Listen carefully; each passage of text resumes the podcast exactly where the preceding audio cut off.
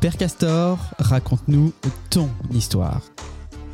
Bienvenue sur ce podcast, je m'appelle Erwan, je suis investisseur immobilier et j'accompagne des investisseurs et des agents immobiliers dans leur développement avec un objectif, la performance. Et dans ce podcast, je suis accompagné d'Amaury. Amaury, il a 24 ans, il est investisseur, entrepreneur, promoteur, mais surtout prometteur. Et dans ce podcast, nous allons à la rencontre d'investisseurs et d'entrepreneurs qui vont nous partager leur histoire. Alors nous sommes très heureux de vous présenter nos pères et mères. Je vous souhaite une excellente écoute. Avant de commencer ce podcast, je souhaiterais remercier notre partenaire pour cet épisode, Rentimo. Vous êtes déjà demandé s'il était possible d'être accompagné pour investir en immobilier locatif. C'est justement ce que propose Rentimo, pour que vous puissiez vous aussi enfin investir dans des biens rentables clés en main. Si je devais décrire Rentimo en une phrase, je dirais que c'est une agence immobilière créé par des investisseurs pour des investisseurs. Plus concrètement, Rentimo vous accompagne de la définition de votre stratégie d'investissement, la recherche de votre bien, la recherche de votre financement, les travaux s'il y en a, la mise en location et la gestion. Enfin, Rentimo est une société qui fonctionne exclusivement au résultat. Ça veut donc dire que vous n'aurez rien à dépenser tant que Rentimo ne vous aura pas trouvé le bien idéal pour vos objectifs d'investissement.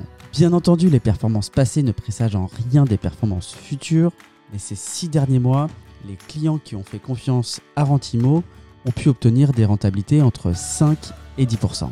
Et si vous venez de la part du podcast Percastor, Rentimo vous fera une remise de 10% sur les frais d'accompagnement clé en main qui, rappelons-le, ne seront facturés qu'en cas de succès. Et pour ça, c'est très simple, il vous suffit de donner le code Percastor.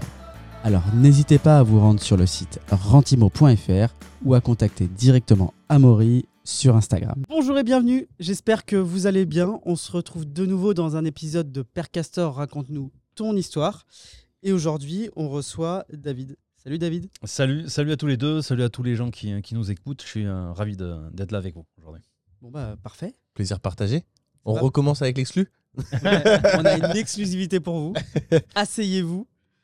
Vas-y. C'est des coiffes. Parce que t'es bien coiffé, c'est pour ça que je me suis permis. Merci, merci. Euh, eh bien, David, si vous êtes euh, jamais posé la question, puisque son nom de famille c'est De Villa, euh, eh bien, c'est ce n'est pas vraiment son nom de famille, c'est un autre nom de famille et il l'a pris pour un sujet de communication. Et donc, on s'est dit qu'on allait révéler d'entrée l'exclusivité avant que tu nous racontes évidemment toute ton histoire. Et... Mais ça témoigne euh, de cette volonté de communication qui est plutôt, euh, plutôt intelligente et intéressante, je trouve. Ouais, ouais, ouais, j'ai, euh, j'ai en fait euh, pris ce nom qui, euh, pour, pour me créer en fait un nom de branding et faire du marketing sur, sur les réseaux. Euh, et puis ça collait bien avec euh, les stratégies que, que je proposais, donc euh, ça faisait la relation. J'ai trouvé ça plutôt intéressant. Mais on va, que- on va y venir parce que je trouve que ça a été, je trouve ça vraiment intelligent de travailler sur toute la communication puisque du coup tu es même allé euh, parce que pour le coup moi j'ai fait aussi construire une maison que j'ai revendue etc on y reviendra probablement après.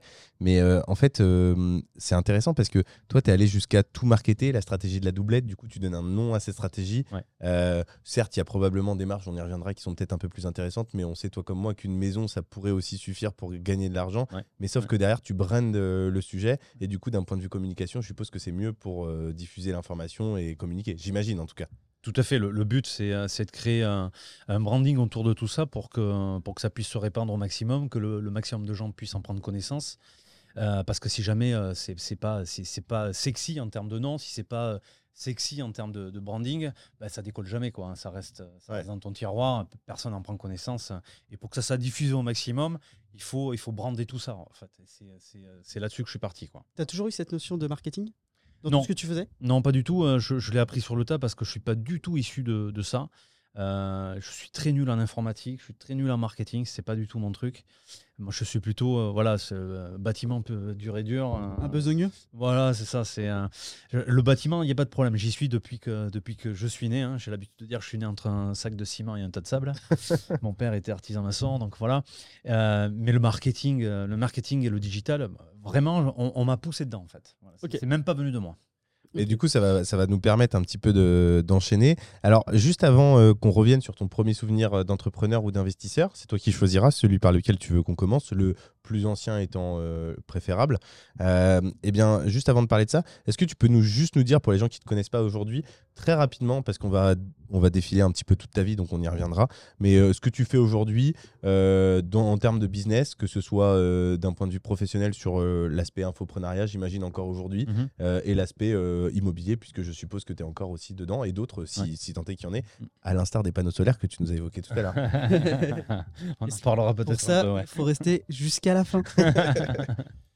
Vas-y, on t'écoute. Eh ben, écoute, je pense que euh, le, côté entrepreneurial, euh, je, je l'ai peut-être tout le temps eu en moi en fait. Mm. C'est pas venu euh, de façon euh, directe dès le départ, puisque j'ai fait des études dans le bâtiment d'ailleurs, euh, poussé par mon père qui, me- qui disait toujours euh, si dans le bâtiment va, tout va. Donc tu vas faire des études dans le bâtiment, comme ça tu es sauvé. Donc, ok papa, on y va. Et, euh, et je suis parti donc faire des études. Je fais mes études dans, au Pays Basque, à Anglet exactement, un lycée spécialisé dans, dans ce domaine. Euh, et donc voilà. Et je suis sorti de là, euh, cursus classique, euh, ben, tu trouves un job parce que la formation elle était faite pour euh, avoir un métier bien spécifique. C'est comme ça que te forme l'école. C'est tu, vas à l'école pour apprendre un métier bien bien précis. Et quand tu sors, ben, tu vas chercher ce poste en fait, ce job. Et c'est ce que j'ai fait. J'ai trouvé un, j'ai trouvé un, job de, de salarié. et puis un deuxième. Et à un moment donné, ça a commencé à me piquer. J'ai eu une première expérience entrepreneuriale qui n'a pas fonctionné. Donc, euh, ben, euh, échec, échec. Et puis, ben, du coup, euh, il faut bien manger euh, et payer ses factures. Donc, je suis revenu dans, dans la voie salariale, mais j'ai toujours eu ce truc, en fait, entrepreneurial, je, pense, je pense en moi. Mm. Et, do- et donc, du coup, aujourd'hui, si tu peux nous résumer un petit peu ce que tu fais aujourd'hui, tes activités en quelques mots, parce que du coup, on va redéfiler un petit peu tout ce, Ouais. tout ce fleuve-là. Aujourd'hui, c'est quoi tes activités Qu'est-ce que tu fais, je dirais, une, bah, classiquement en, en 2023 Euh, donc, j'ai clairement arrêté euh, euh, de travailler en tant que salarié à partir de 2009, euh, suite à un, un licenciement économique. Et à partir de ce jour-là, j'ai toujours entrepris. Ok. J'ai commencé par faire des investissements en immobilier. Euh, c'est comme ça que j'ai démarré, en fait, les investissements IMO. Juste avant d'être licencié, un an, ap- un- un- juste un an avant, j'ai réussi à profiter, en fait, euh, au dernier moment de mon, euh, de, mes, de mon CDI pour obtenir mon Mm. premier crédit. J'ai fait mon premier investissement, qui aurait pas dû en être un à la base. C'était pas du tout le principe. Je voulais pas investir dans l'IMO, je voulais simplement devenir propriétaire de ma maison, mais voilà, j'ai eu quelques, euh, quelques embûches sur le parcours. Et ce qui m'a euh, poussé en fait à réfléchir et à, à trouver une solution pour arriver quand même à mes fins. Voilà. Le, le but, enfin moi, en- l'état d'esprit que j'ai, c'est que un, un non me suffit pas. Mmh. C'est, euh, je vais toujours essayer de, de trouver la solution pour arriver à atteindre mon objectif d'une manière ou d'une autre. Voilà. Euh, Je, je pense qu'il y a toujours un truc à faire. Le, le tout, c'est de jamais lâcher. Celui qui lâche, ben, ben, il n'arrivera jamais rien. Mais celui qui lâche pas, même si tu galères pendant des années et des années, à un moment donné, tu es obligé d'y arriver. Mm. Parce que tu pousses le truc au bout. La persévérance. La persévérance, ouais, c'est ça, quoi. Et, euh, et donc, en 2000, euh, 2007, je démarre euh, mon premier investissement IMO. Euh, 2009, euh, je deviens indépendant dans le domaine du bâtiment. Euh, J'étais agent, agent commercial multicarte, donc je vendais des produits du, du bâtiment en tant qu'indépendant. Pour quelle, quelle marque c'était à l'époque? Il y en avait différentes et souvent étrangères d'ailleurs. Ok. Euh, et mais bon, ça c'était pas, c'était vraiment pas terrible. C'était très compliqué. Ça marchait pas euh, forcément très bien. Mais il y avait un truc qui euh, qui m'était rentré dans la tête et qui voulait plus sortir, c'était l'IMO. Parce que je venais de réaliser en fait une première opération, comme je disais, euh, qui devait pas en être une. Le but pour moi, c'était de devenir propriétaire d'une maison individuelle, de la faire construire. Parce qu'autour de moi, j'étais le dernier de mes amis euh, d'école à être Mmh. encore locataire. Mmh. Donc ça, commence à me, à me piquer un peu comme, euh, comme beaucoup de Français. À un moment donné, on a tous envie de devenir propriétaire. Et euh, je me suis dit, ben, je vais acheter un terrain, je vais faire construire une maison, puisque j'ai, grandi dans une maison individuelle. Et, euh, et j'avais envie d'une maison individuelle, euh, bah, co- comme mes amis, tout simplement. quoi. Et donc je cherche un terrain. Je me pose même pas la question de savoir si, euh, si je peux obtenir un crédit, ni comment, ni comment ça marche. Je n'avais aucune idée. Mais je me dis, si mes amis ont réussi à le faire, ils ont le même Mm. cursus que moi, ils sont aussi intelligents Oui. que moi, ça devrait le faire. quoi. Mm. Donc du coup, ben, je trouve un terrain et puis une fois que j'ai trouvé le terrain, je vais voir le banquier en disant, ben euh, voilà, j'ai trouvé ce terrain, il m'a coûté tant, enfin il me coûte, enfin le, le vendeur en veut tant, j'ai signé un sous-sein. Euh, je veux faire construire une maison, il me faut euh, un budget de 250 000 euros. Donc je vous demande de me prêter 250 000. La réponse ne s'est pas fait attendre, ça a été non. voilà.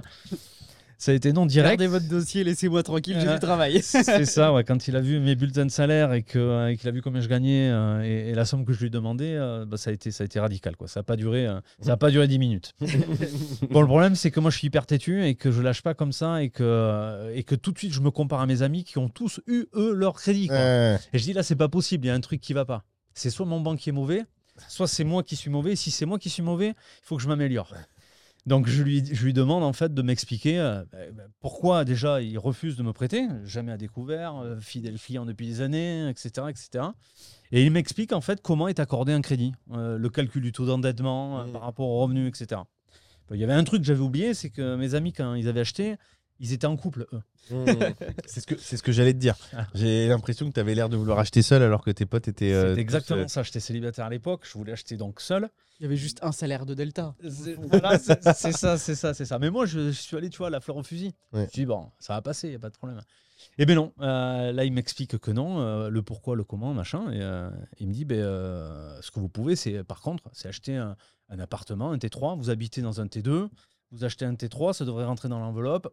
Là, c'est bon, ça passe. J'ai dit, non, mais moi, c'est pas, c'est pas un T3 que je Je veux. veux une maison individuelle. C'est ça, moi, je veux une maison individuelle de 150 mètres carrés, 4 chambres, euh, mon jardin, mon La voiture, je la range où? Laissez-moi tranquille. Voilà, c'est ça. Donc j'ai dit non, ça, ça, ça peut pas fonctionner. Et, euh, et donc il m'explique tout et je m'en vais. Je quitte son bureau, hyper déçu, moral à zéro évidemment. J'ai j'ai pris une grosse gifle, mais euh, je, je suis reparti en ayant appris euh, beaucoup, beaucoup de choses. Oui, il t'a formé en fait. Euh, c'est ouais, c'est ça, quelque part, c'est ça. Il m'a expliqué comment une banque attribue un crédit et Mmh. qu'est-ce qu'il fallait pour avoir un crédit. quoi.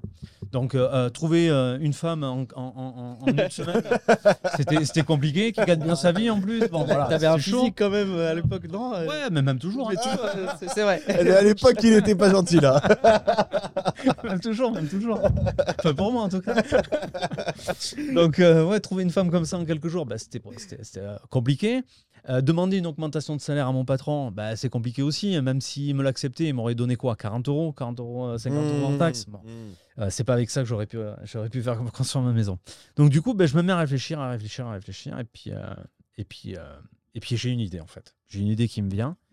Je mets euh, sur papier tous les critères que, que le banquier m'a donnés. Et j'ai mis en face de chaque critère ce qu'il fallait, en fait, dans Mm. les moyens que j'avais.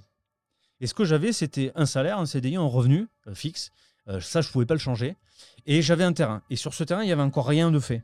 Ce terrain, je pouvais pas euh, non plus euh, beaucoup le changer. Le prix, c'était le prix. J'avais déjà négocié ce qu'il fallait, c'est-à-dire bah, le prix qu'en voulait le vendeur. J'ai rien obtenu, j'ai rien obtenu du tout en négociation.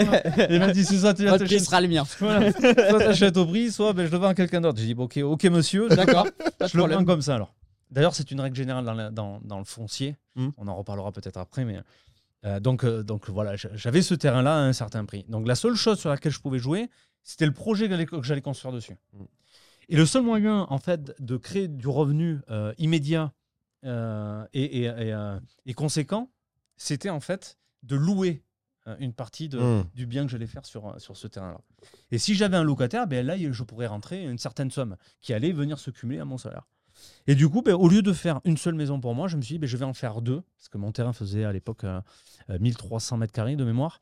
Et je me suis dit, ben, je vais faire deux maisons au lieu d'en faire une. Donc je vais réduire la taille de la mienne, je vais réduire un petit peu mes, euh, mes prétentions, et, et au lieu de faire une seule, j'en fais deux. Et la deuxième, en fait, je vais la louer à un locataire qui va me rapporter un revenu, et du coup, je vais gonfler mon revenu. Et là, par rapport à ce que me disait le banquier, euh, ça devrait passer. T'avais mis les chiffres en face, ça passait. Voilà. Ok. J'avais fait mes calculs, ça passait. Donc je reprends rendez-vous, je retourne voir le banquier. Euh, il m'accueille. Donc lui, il, a- il est tout sourire. Il s'est dit Putain, le jeune là. Il se creuse la tête. Il, ah, il- percute vite, quoi. hein. Ouais, Je lui dis non pour une maison, il vient pour deux.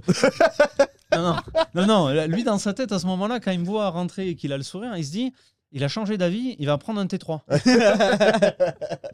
Alors là, je m'assois et je lui dis bonjour, ben, j'ai bien écouté ce qu'on m'avait dit la dernière fois. euh, Je pense qu'on a une solution, machin, je, vous- je veux vous la présenter. Donc voilà, Euh, le terrain dont je vous ai parlé, c'est toujours le même. Mais par contre, euh, la dernière fois, vous vous rappelez, je vous ai demandé 250 000 euros pour faire mon, mon projet. Ouais. Bien, là, en fait, je ne vais pas vous demander 250 000, mais 300 000 euros.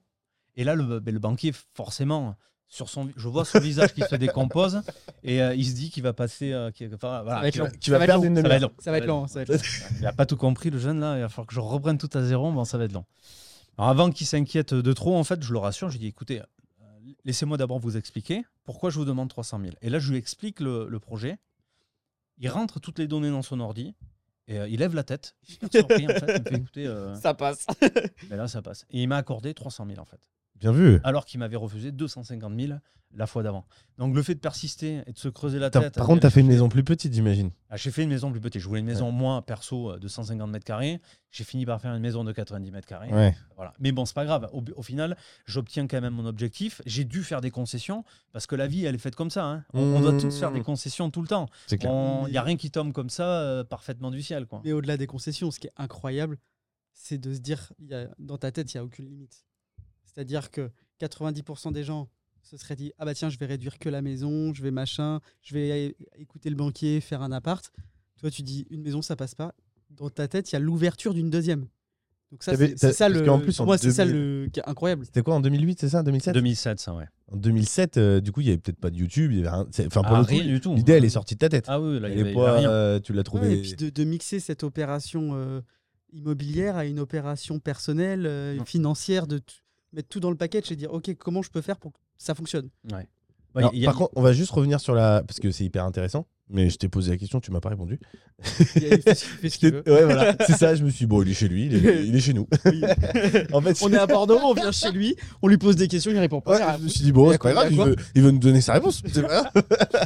En fait, la question que je t'ai posée, c'est qu'est-ce que tu fais aujourd'hui? Tu réponds Euh, du- Si tu veux répondre une autre, tu peux. Hein, mais en fait, si tu... moi, le problème, c'est que je, lâche- je suis comme toi, je lâche pas. Donc, Ouais. je reviendrai à la question Ok. jusqu'à temps que tu me répondes.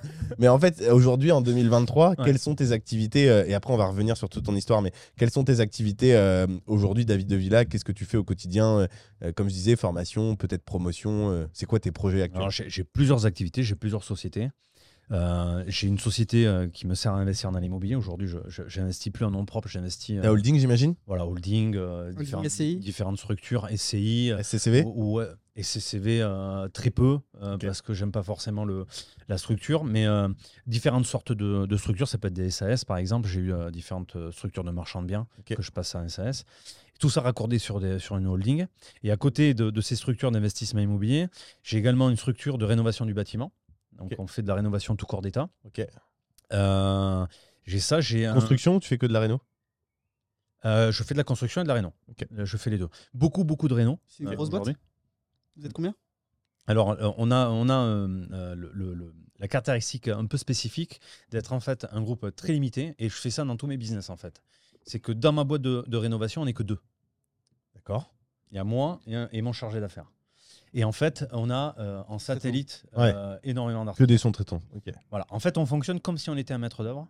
Tu fais, tu- en gros, qu'on ait une idée un petit peu de la surface que représente ce business, parce que du coup, à deux, euh, j'imagine que ça va être complètement déconnecté de- des chiffres que tu fais. C'est quoi à peu près le chiffre d'affaires sur 2022, par exemple? C'est à peu près 100 000 euros par mois. Ok. De chiffre d'affaires. ouais. C'est l'objectif qu'on a, c'est de faire au minimum 100 000 euros par mois euh, de, de chantier signé. Euh, et, et cette activité-là, euh, en fait, c'est comme si on était des maîtres d'œuvre, euh, sauf qu'on facture pas une prestation de maître d'œuvre, on facture une prestation d'entreprise générale Mmh. du bâtiment. Et le client, lui, euh, n'a pas affaire à tous les artisans comme comme c'est le cas quand, on, Mmh. quand on passe par un maître d'œuvre. Il a affaire qu'à nous et on, il a qu'une seule facture, il a qu'un seul interlocuteur. On lui gère tout le chantier de A à Z. Que sur Bordeaux?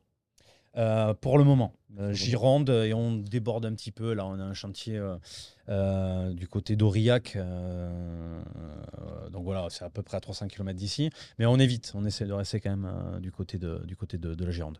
Une dernière activité? Ouais, on- on- et je vends également des produits.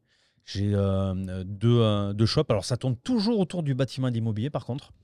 Euh, L'investissement IMO, euh, la, la réno, bon, ben, ça va de soi. hein. Ouais. J'utilise cette boîte pour mes propres chantiers à moi. Ouais. Ce qui me permet ben, d'a- d'avoir un, un gros avantage sur les coûts des travaux. Ouais. Et en même temps, ben, je le propose également aux particuliers. A des gens qui ont besoin de faire des travaux. Et à côté de ça, j'ai également euh, une boutique euh, qui propose des panneaux euh, photovoltaïques et une autre boutique qui propose de, euh, de la cuisine et des gazebos extérieurs. Ah ouais? Mais c'est toujours pareil, ça reste toujours dans le domaine du bâtiment. Que en ligne?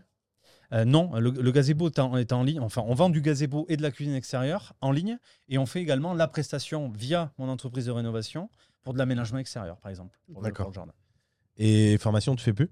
Et formation, bien entendu, euh, l'organisme de formation qui, lui, euh, existe de- depuis, euh, depuis 2000, euh, 2016. voilà. Ok. Et on a fait le tour là de toutes tes activités aujourd'hui? Ouais, ouais. Ok. As une idée un petit peu de toutes ces activités mises bout à bout aujourd'hui euh, entre l'activité de marchand, l'activité de formation, l'activité de rénovation et tes activités annexes? Mais je suppose que pour l'instant, c'est pas les activités qui te génèrent le plus, les panneaux solaires et. euh, Non, non, non. C'est récent en plus, donc euh, c'est quoi le chiffre d'affaires annuel que tu génères à peu près sur toutes ces activités? Euh, j'aurais du mal à lire parce que j'ai pas, euh, j'ai pas les chiffres en tête de chaque activité, de, de, de l'ensemble des activités. Euh, sur l'or- sur l'organisme de formation, euh, pour donner un ordre d'idée, on doit être à peu près euh, à, 100 à, à peu près à 1 million. On arrive à peu près à 1 million de chiffre d'affaires euh, annuel.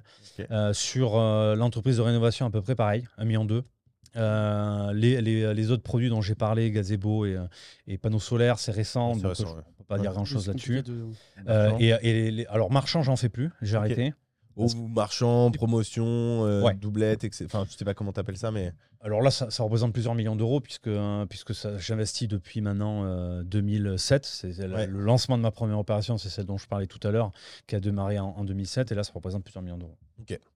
Ok, hyper intéressant. Bon, bah, on va pouvoir commencer du coup. Euh, parce que là, du coup, pour le coup, tu as répondu à la question.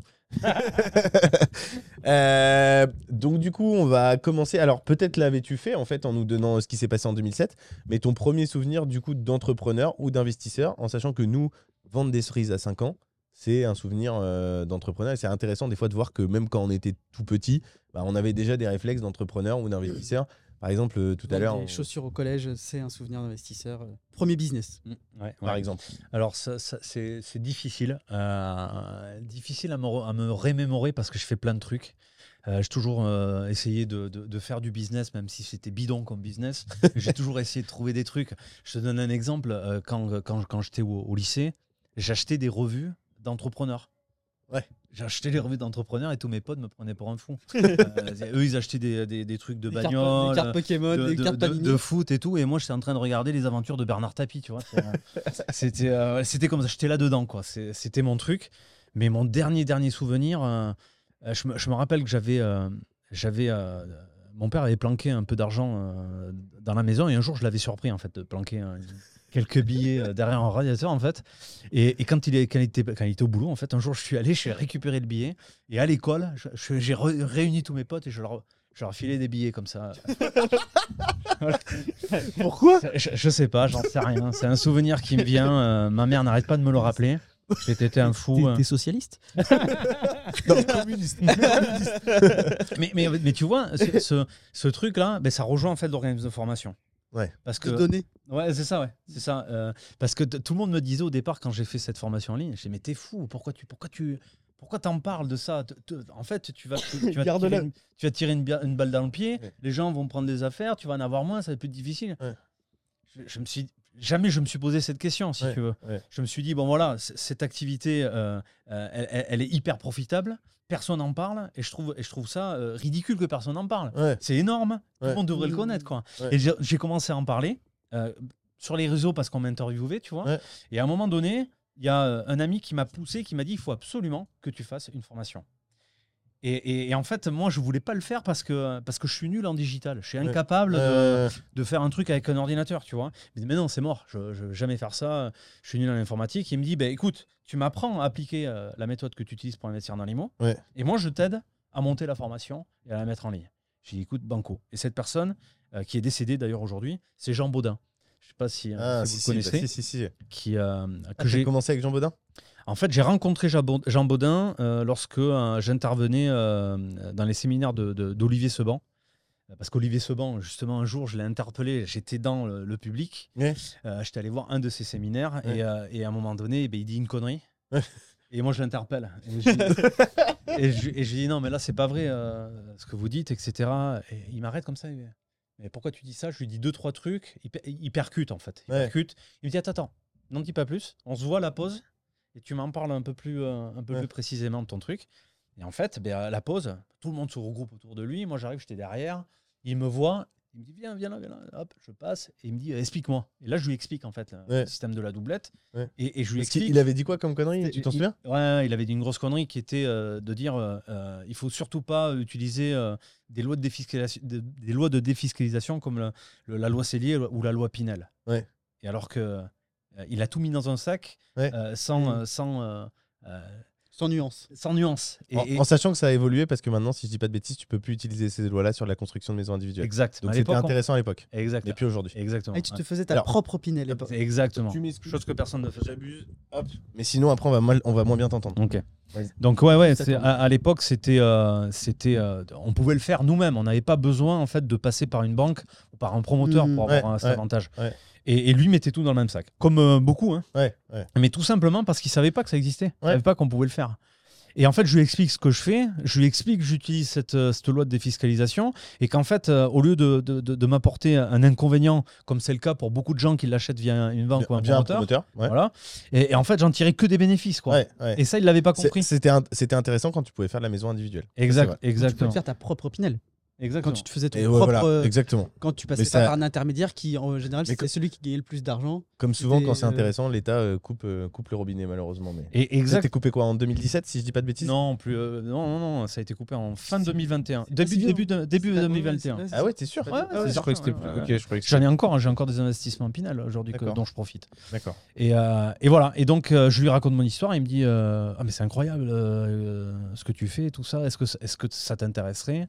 De venir euh, un jour euh, dans un séminaire et d'en parler sur scène Je lui dis bah, Écoute, si tu veux, ouais, ça, pourquoi pas Première, une, une nouvelle expérience, tu vois. Donc, je me suis dit Vas-y.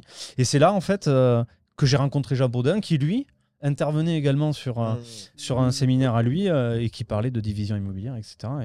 Et, et là, et c'est là où ça, où ça a été marrant, c'est que tous les deux, on se disait euh, réciproquement, euh, waouh, mais ta stratégie, euh, c'est un truc de fou et tout. Ouais. Et lui, il me disait, ah, mais c'est toi qui as une stratégie de fou. C'est- énorme. on avait bien accroché, quoi. Eh, tu le connaissais bien, du coup. Ouais, ouais, ouais. Ok. Et je me permets, tu parles de doublette depuis un moment. C'est quoi cette histoire?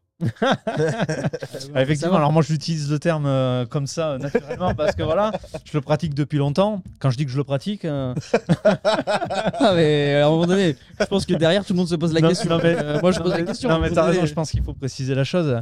En fait, quand je parle de doublette, c'est c'est une opération immobilière, qu'on soit bien clair, euh, et précise. C'est le voyais fait. en- rien d'autre que ça. hein. J'imagine. J'imagine. Comme tout le monde qui nous écrit d'ailleurs. en fait, il s'agit de, de- de- une opération d'investir en fait dans la construction de deux maisons, de, de ne jamais faire la construction d'une seule maison, mais de faire deux maisons. D'où le terme doublette. Voilà. Ok. Parce que tu as vu qu'on pouvait vraiment mutualiser certains coûts? Ah, mais oui, oui, c'est en fait. d'énergie? Coût d'énergie euh, en personnel, j'imagine? Ouais, ouais, alors, euh, pas que ça. Enfin, mon- moi, mon focus là-dessus, en fait, c'est euh, c'est le, le- le- les, couplages de levier. C'est-à-dire que si ça me prend du temps, euh, si ça me prend de l'énergie, je m'en fous. Si, S'il faut que je mette un gros, un gros coup de, de carburateur pendant, pendant deux mois, trois mois, quatre mois, un an, mais que derrière, ça va me rapporter un maximum, je vais mettre mon coup de carburateur. Moi, ce que je regarde, en fait, c'est le, le- qu'est-ce que ça va me prendre comme énergie par rapport au gain que ça va m'apporter. S'il faut mettre beaucoup d'énergie pour un énorme gain, je vais mettre beaucoup d'énergie. Il n'y a pas de Mm. problème par rapport à ça. Et ce qui est intéressant dans cette, dans cette stratégie, c'est que euh, c'est le, le max de, de ce que tu peux avoir en termes d'investissement immobilier parce que tu couples à l'intérieur de cette stratégie de multiples leviers. Des, mul- des- des multiples leviers en fait que tu vas euh, rencontrer dans des stratégies de promotion immobilière, de marchand de biens, euh, d'investissement locatif de haut rendement, mais que tu retrouves indépendamment à chaque fois de, de- de toutes les stratégies que je viens de citer.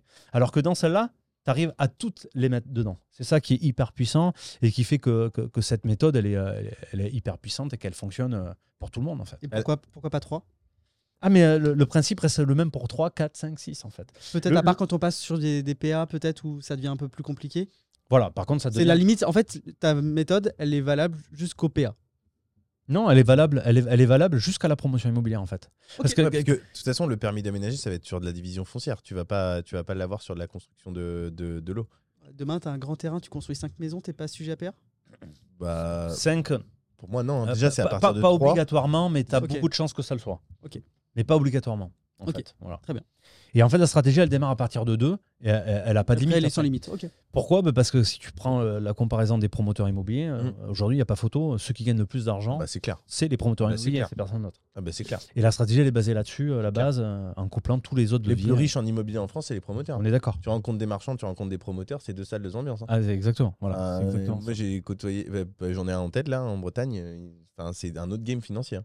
Exactement. Vraiment. Eh bien, en fait, la, la- la stratégie de la doublette, elle, elle, elle est calquée sur la stratégie du promoteur, Mhm. mais au niveau de- de- d'un particulier. En fait. Une échelle artisanale. Ouais, Mais t'es artis- ouais, t'es un artisan par- du. Par contre, pour revenir sur le permis d'aménager, encore une fois, pour moi, t'as pas de. En fait, quand tu fais un collectif, tu fais 10 appartements, t'as pas de permis d'aménager à faire. Pour autant, tu as 10 logements. Donc pour moi, t'as pas de permis d'aménager. En fait, le permis d'aménager, alors je suis pas sûr, à- je suis plus sûr à 100%, mais je crois que c'est à partir de 3 lots. Et donc c'est si tu fais 3 lots à bâtir dif- à- différents. Après, eh, tu me diras, tu fais 3 terrains différents. Eh, t'as peut-être raison. En fait, ça dépend si t'as une copro. Si t'as si une copro, euh, si t'as une copro, euh, non, non, s'il y a une copro, t'as pas. S'il y a pas de copro, par contre, tu as. T'es d'accord avec moi? Pas complètement.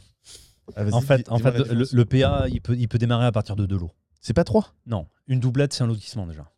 Et un lotissement, en fait, un permis d'aménager, ça s'appelait à, à l'époque, ça s'appelait un permis de lotir. Ouais. Ça a changé de nom, c'est devenu un permis d'aménager. Ouais. Aujourd'hui, on peut, euh, on peut me demander euh, sur certaines communes, lorsque je dépose euh, mon projet de doublette, on peut me demander de déposer un permis d'aménager. On peut le faire. Ah ouais Une DP Ouais. de division ne suffit pas forcément. Non. Ok. On peut me demander un permis d'aménager parce que euh, Mais si justement, lot existant et que tu allotes un lot, ça veut dire que tu crées seulement un lot, t'en crées pas deux. Oui, mais ça fait deux lots au total. Ouais. Et du coup, c'est pas trois lots pour un permis d'aménager Non, c'est deux lots. C'est sûr, ça c'est à partir de deux lots, t'es en lotissement en fait. Mais euh, c'est là où il y a, c'est là où il y a ce- cette, euh, ce- ce- cet avantage en fait, cette- on va dire cette brèche Ouais. euh, dans la stratégie, c'est que dans la plupart des communes, rares sont les communes qui vont te demander un permis d'aménager pour les pour de l'eau. Mm. Ils vont passer exactement comme le sentiment que tu as à toi Mm.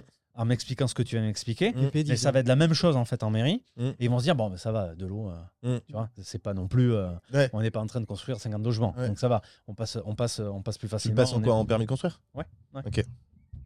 Mais, mais on peut avoir un permis d'aménager à partir de deux lots. Putain, je- je- j'étais persuadé que c'était trois, mais ok. Dans, dans le coin, vous êtes sujet aux logements sociaux?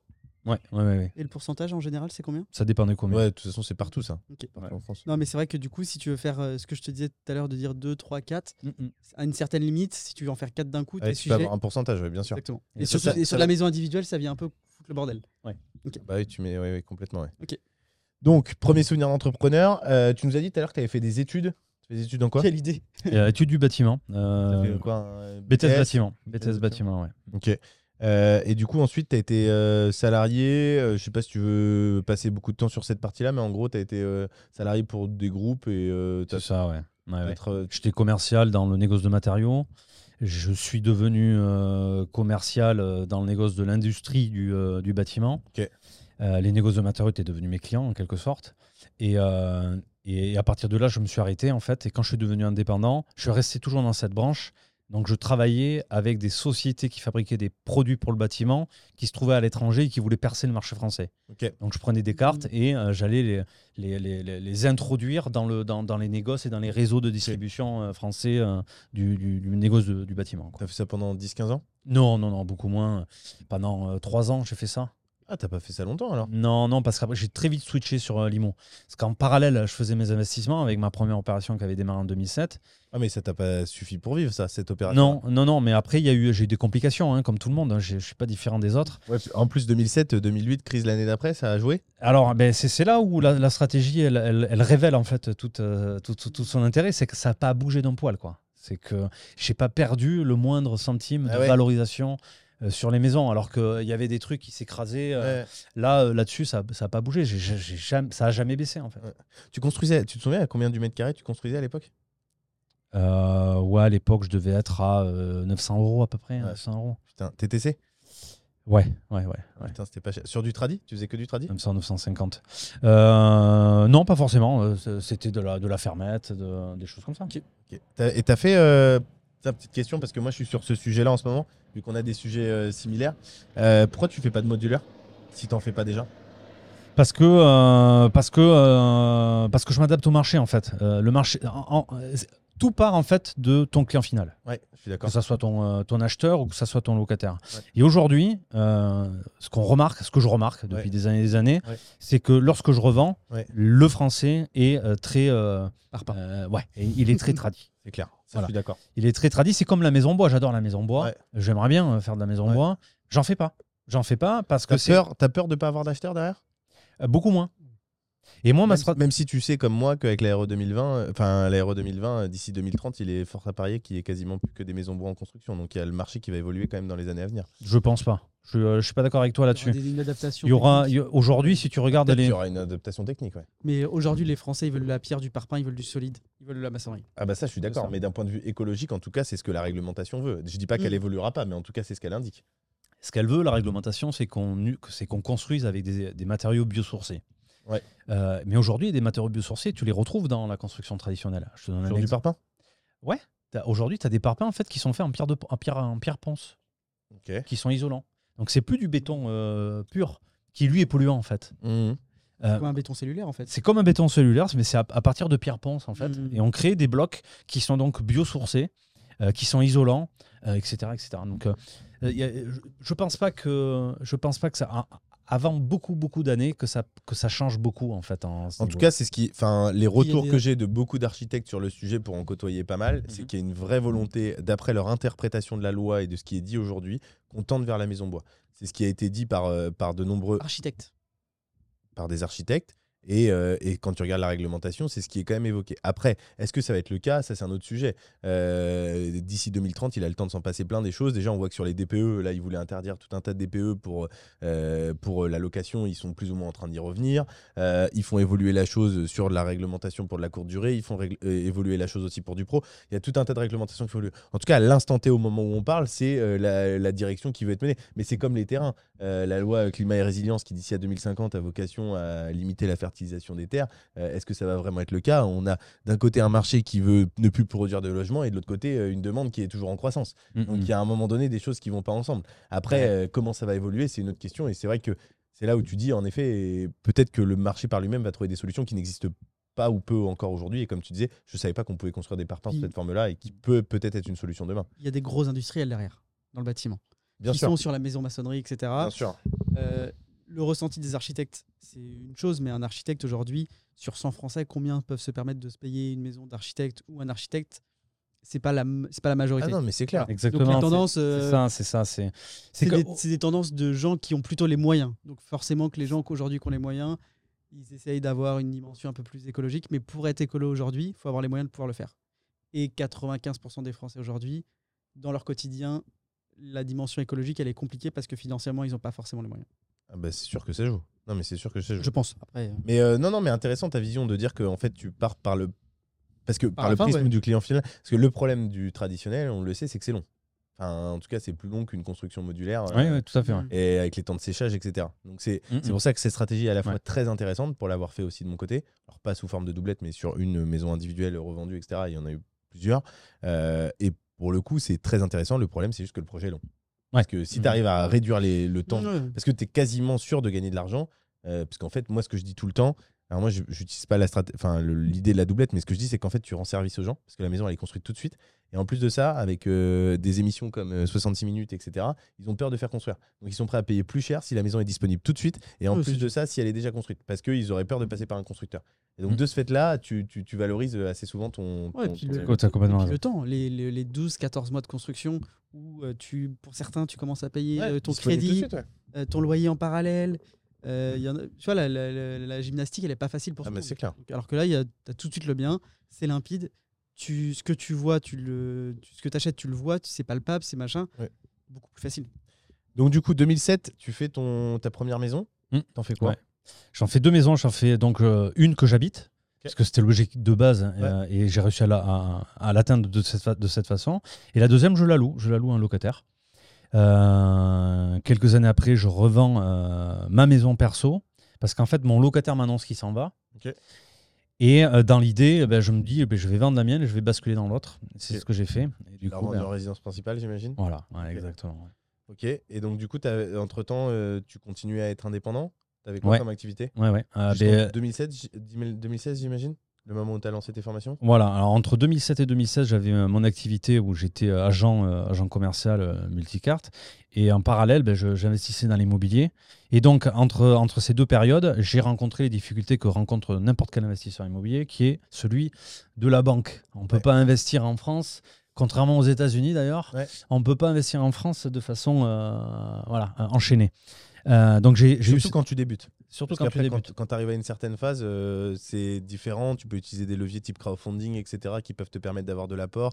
Euh, quand tu as un track record, c'est plus facile pour continuer. Mais en tout cas, les, les premières opérations, ouais, tu peux vite être bloqué. Ouais, ouais, ouais. Et euh, ma problématique donc là-dessus, bah, ça a été bah, bah, justement d'être bloqué par les banques par rapport à ça. Donc c'est là où j'ai lancé en fait mes premières opérations de marchand de biens pour générer du cash. Mais mes opérations de marchand de biens m'ont servi uniquement à générer l'apport faire mes autres investissements qui étaient beaucoup plus rentables.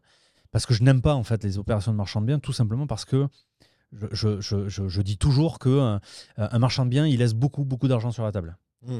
Et, euh, et j'ai du mal à ça. C'est un, un petit peu comme si euh, tu coupais un citron pour, pour te faire un cocktail et que tu prends juste les deux trois gouttes qui t'intéressent dans le citron. Moi, j'aime bien que si jamais j'ai coupé mon citron, je puisse le presser en, en intégralité et que je ne jette que la peau, tu vois, à la Ouais. poubelle. Mais quand je fais une opération immobilière, je fais la même chose. J'ai du mal à juste prendre deux trois gouttes et laisser les autres gouttes euh, à, À quelqu'un d'autre, tu vois. Donc, euh, et le- le- une opération de marchand de biens, c'est ça. Il laisse beaucoup, beaucoup d'argent. Je crois que c'est l'une des opérations qui sont euh, les plus taxées. Un marchand de biens, Oui. euh, lorsqu'il reçoit son En fait, tu parlais de l'imposition quand tu parlais du citron. De tout, euh, l'imposition, la, la marge, le, euh, la- les charges qu'il a dessus, tout. À, à la fin, en fait, il a reversé 70% à l'État de ce qu'il a gagné. Ouais. C'est juste, c'est c'est énorme.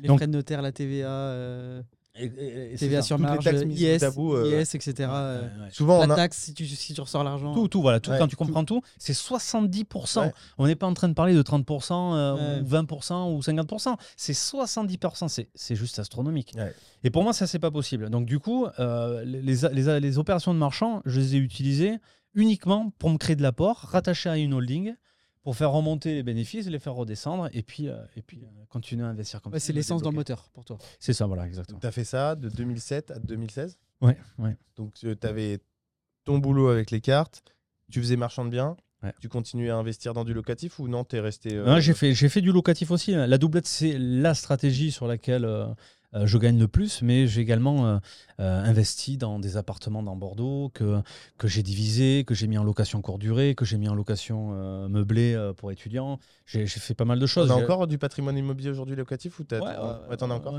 J'en ai beaucoup, c'est ma majorité de mon patrimoine. Ok. Il est T'as combien de lots là aujourd'hui? On me pose toujours la question, j'en sais rien. je les compte pas. ça Combien d'adresses T'en as d'adresses 5-10 ou t'en as plutôt euh, Mm. 40, 50 ou... Non, j'en ai pas, euh, j'en ai pas une, une flopée en fait. Je, Ouais. je dois en avoir une vingtaine, Ouais. comme ça. Que de la courte durée? Non, non, non, non. J'ai de, de la longue durée, j'ai du Pinel, comme je disais tout à l'heure encore. Hein. donc, euh, j'ai des maisons avec des gens qui, sont, qui louent en nu. Euh, et, et voilà, même si le nu, c'est le, le, le, le- le- le système locatif le plus défavorable, Mm. dans le cas où tu as du Pinel, c'est le, le système locatif le plus favorable. en fait. ouais, tu à un Pinel que tu as fait toi-même rentable. C'est, euh, c'est- monstrueux. Ouais, ouais, allez, allez. Bah, c'est vrai que faire construire une maison individuelle, ça te faisait quoi? T'arrives à sortir du, du 10-12%, j'imagine euh, Ouais, c'est ça, ouais, en 12%, Pinel, ouais. euh, sur de la maison individuelle? Ouais, Donc euh, l'amortissement, le, les 2% que tu déduis chaque année viennent compenser tes revenus locatifs? Largement, ouais.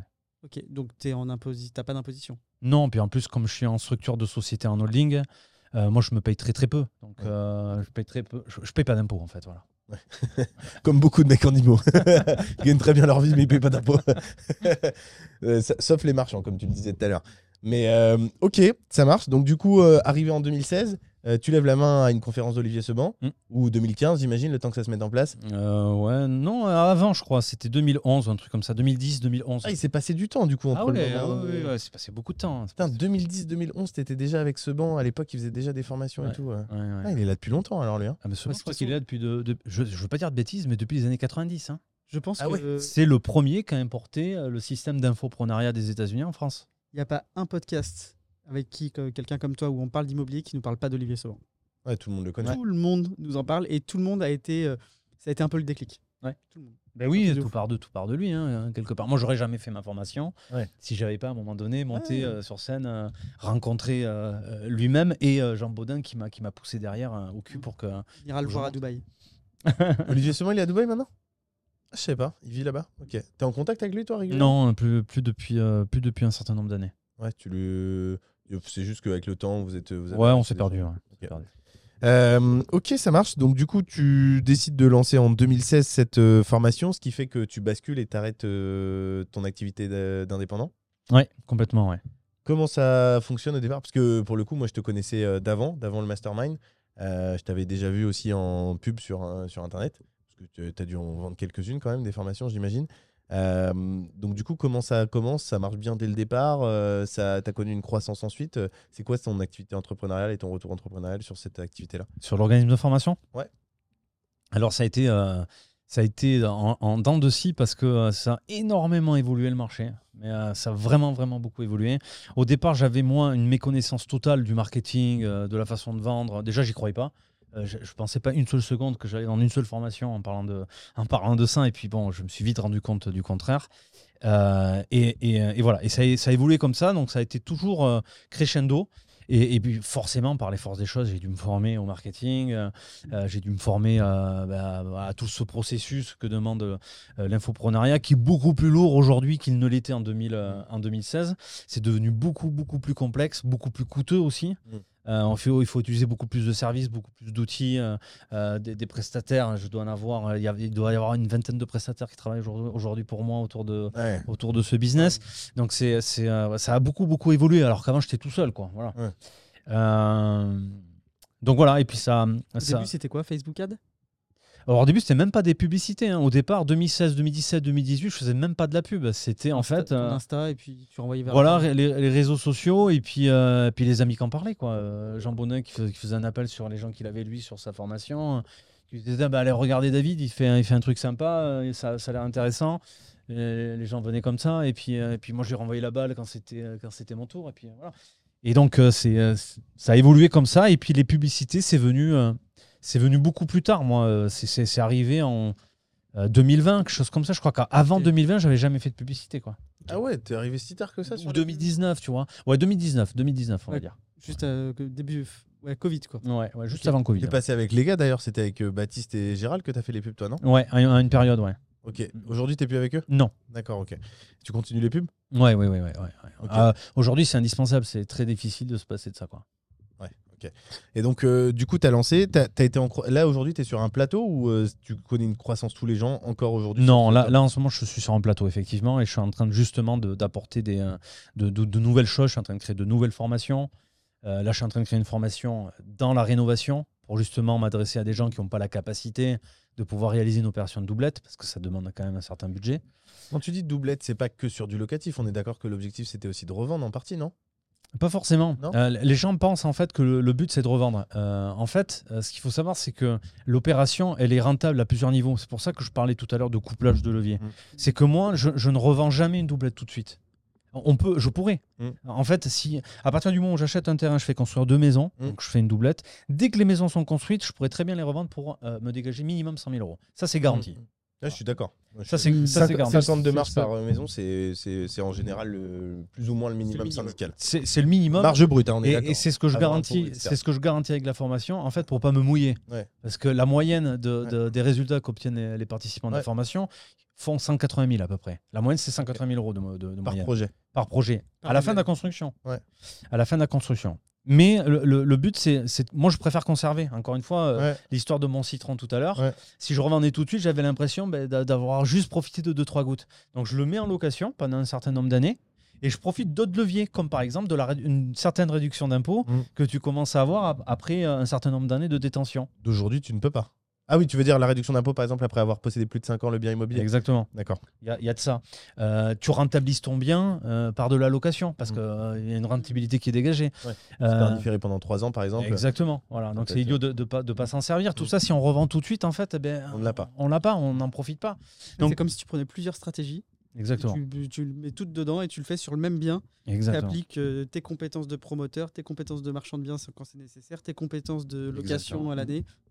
T'as Oh. com- complètement compris, c'est exactement ça. Aujourd'hui, quand tu fais construire euh, sur, une, sur deux maisons, euh, la différence euh, au niveau du prix au mètre carré euh, par rapport au fait d'en faire construire une seule, elle est quoi? De, de l'ordre de 5%, 10% moins cher? Aucune idée, honnêtement, sais aucune idée. On va faire des économies parce que euh, Sur les Parce- réseaux, sur, sur- alors, sur, sur plusieurs points, sur les réseaux, euh, sur la construction elle-même, parce que quand euh, on négocie avec un constructeur, euh, forcément, on n'arrive pas avec euh, une maison qui est ce que demandent tous ses clients, en fait. Mmh. Il n'y a pas de marge de négociation. Par contre, quand on arrive et qu'on dit je vous fais deux maisons plutôt qu'une, bon, déjà, il a, il a moins l'habitude de, de voir ce type de client. Donc, forcément, on a plus de, de- de poids pour négocier. Donc, forcément, on fait baisser le prix. Euh, quand on fait, euh, par exemple, ben, euh, le- les fondations, si jamais c'est des jumelés, ben, on va optimiser également euh, Mm. la chose. Si elles sont individuelles, on n'optimise pas grand-chose puisque elles sont tous les deux indépendantes. Euh, Elles pourraient très bien être euh, toutes les deux sur deux terrains différents. Euh, on reviendrait au même. Mais c'est le volume. C'est le volume qui joue. elles sont sur toujours identiques. Quand tu fais deux maisons, Pas, pas obligatoirement. En fait, c'est le terrain. tu vas. tu- ouais, ok, mais des- non, quand je dis elles sont toutes. Tu fais deux maisons, tu fais une doublette. Mm. Les deux maisons que tu construis sont identiques? Non. Ok. Non, non, ça va dépendre du terrain. Et si tu les, euh, tu les fais mitoyennes, Mhm. tu fais deux murs ou tu en fais qu'un seul mitoyen? Euh, J'en fais deux. Ok. Ouais, ouais. Ah, tu fais deux murs mitoyens? Bah, euh, Aucun du coup. Donc, ouais. Ouais, ouais, Mais- ouais. Ah ouais, ok. Ah, je ça. croyais que t'en avais qu'un seul porteur. Non, non, euh, j'en fais parce deux. que c'est tout- Alors, mais je pense que c'est tout bête, mais c'est le genre de truc à la revente qui, te, qui facilite les choses. Ouais. Les gens aiment bien Mhm. avoir chacun son. Probablement, ouais. C'est mieux, ouais. Ok. Euh, et donc, du coup, tu as lancé donc, cette formation. Tu as connu une croissance assez importante, du coup, plutôt à partir de 2019, j'imagine, quand tu as lancé les pubs. Ça- ou non te- ça- Non, euh, même avant, euh, de, de- 2017 déjà, ça commençait à être, euh, à être intéressant. Euh, 2017-2018, ça, a été- ça a été très intéressant. À partir de, 2009, de 2019, ça a commencé à se tendre et c'est pour ça que je suis venu à la publicité en fait. Hmm. Donc euh, la publicité, eh ben, ben, c- c'était une charge de plus qu'il fallait euh, avoir pour continuer à progresser. Quoi.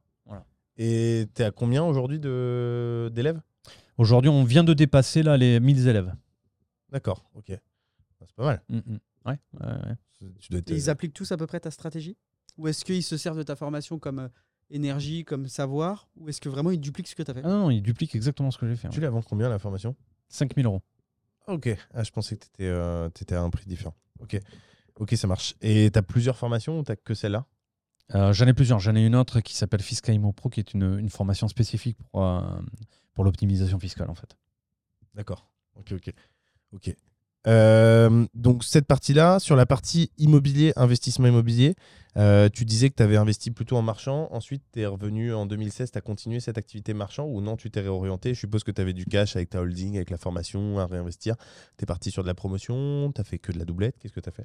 Alors, la, doublette reste toujours la, la stratégie de base, parce que de cette stratégie, on peut en faire, euh, on peut en faire des lotissements. hein. On peut faire, je pourrais faire un projet de 50 maisons. Mmh. Euh, la tu l'as pas fait?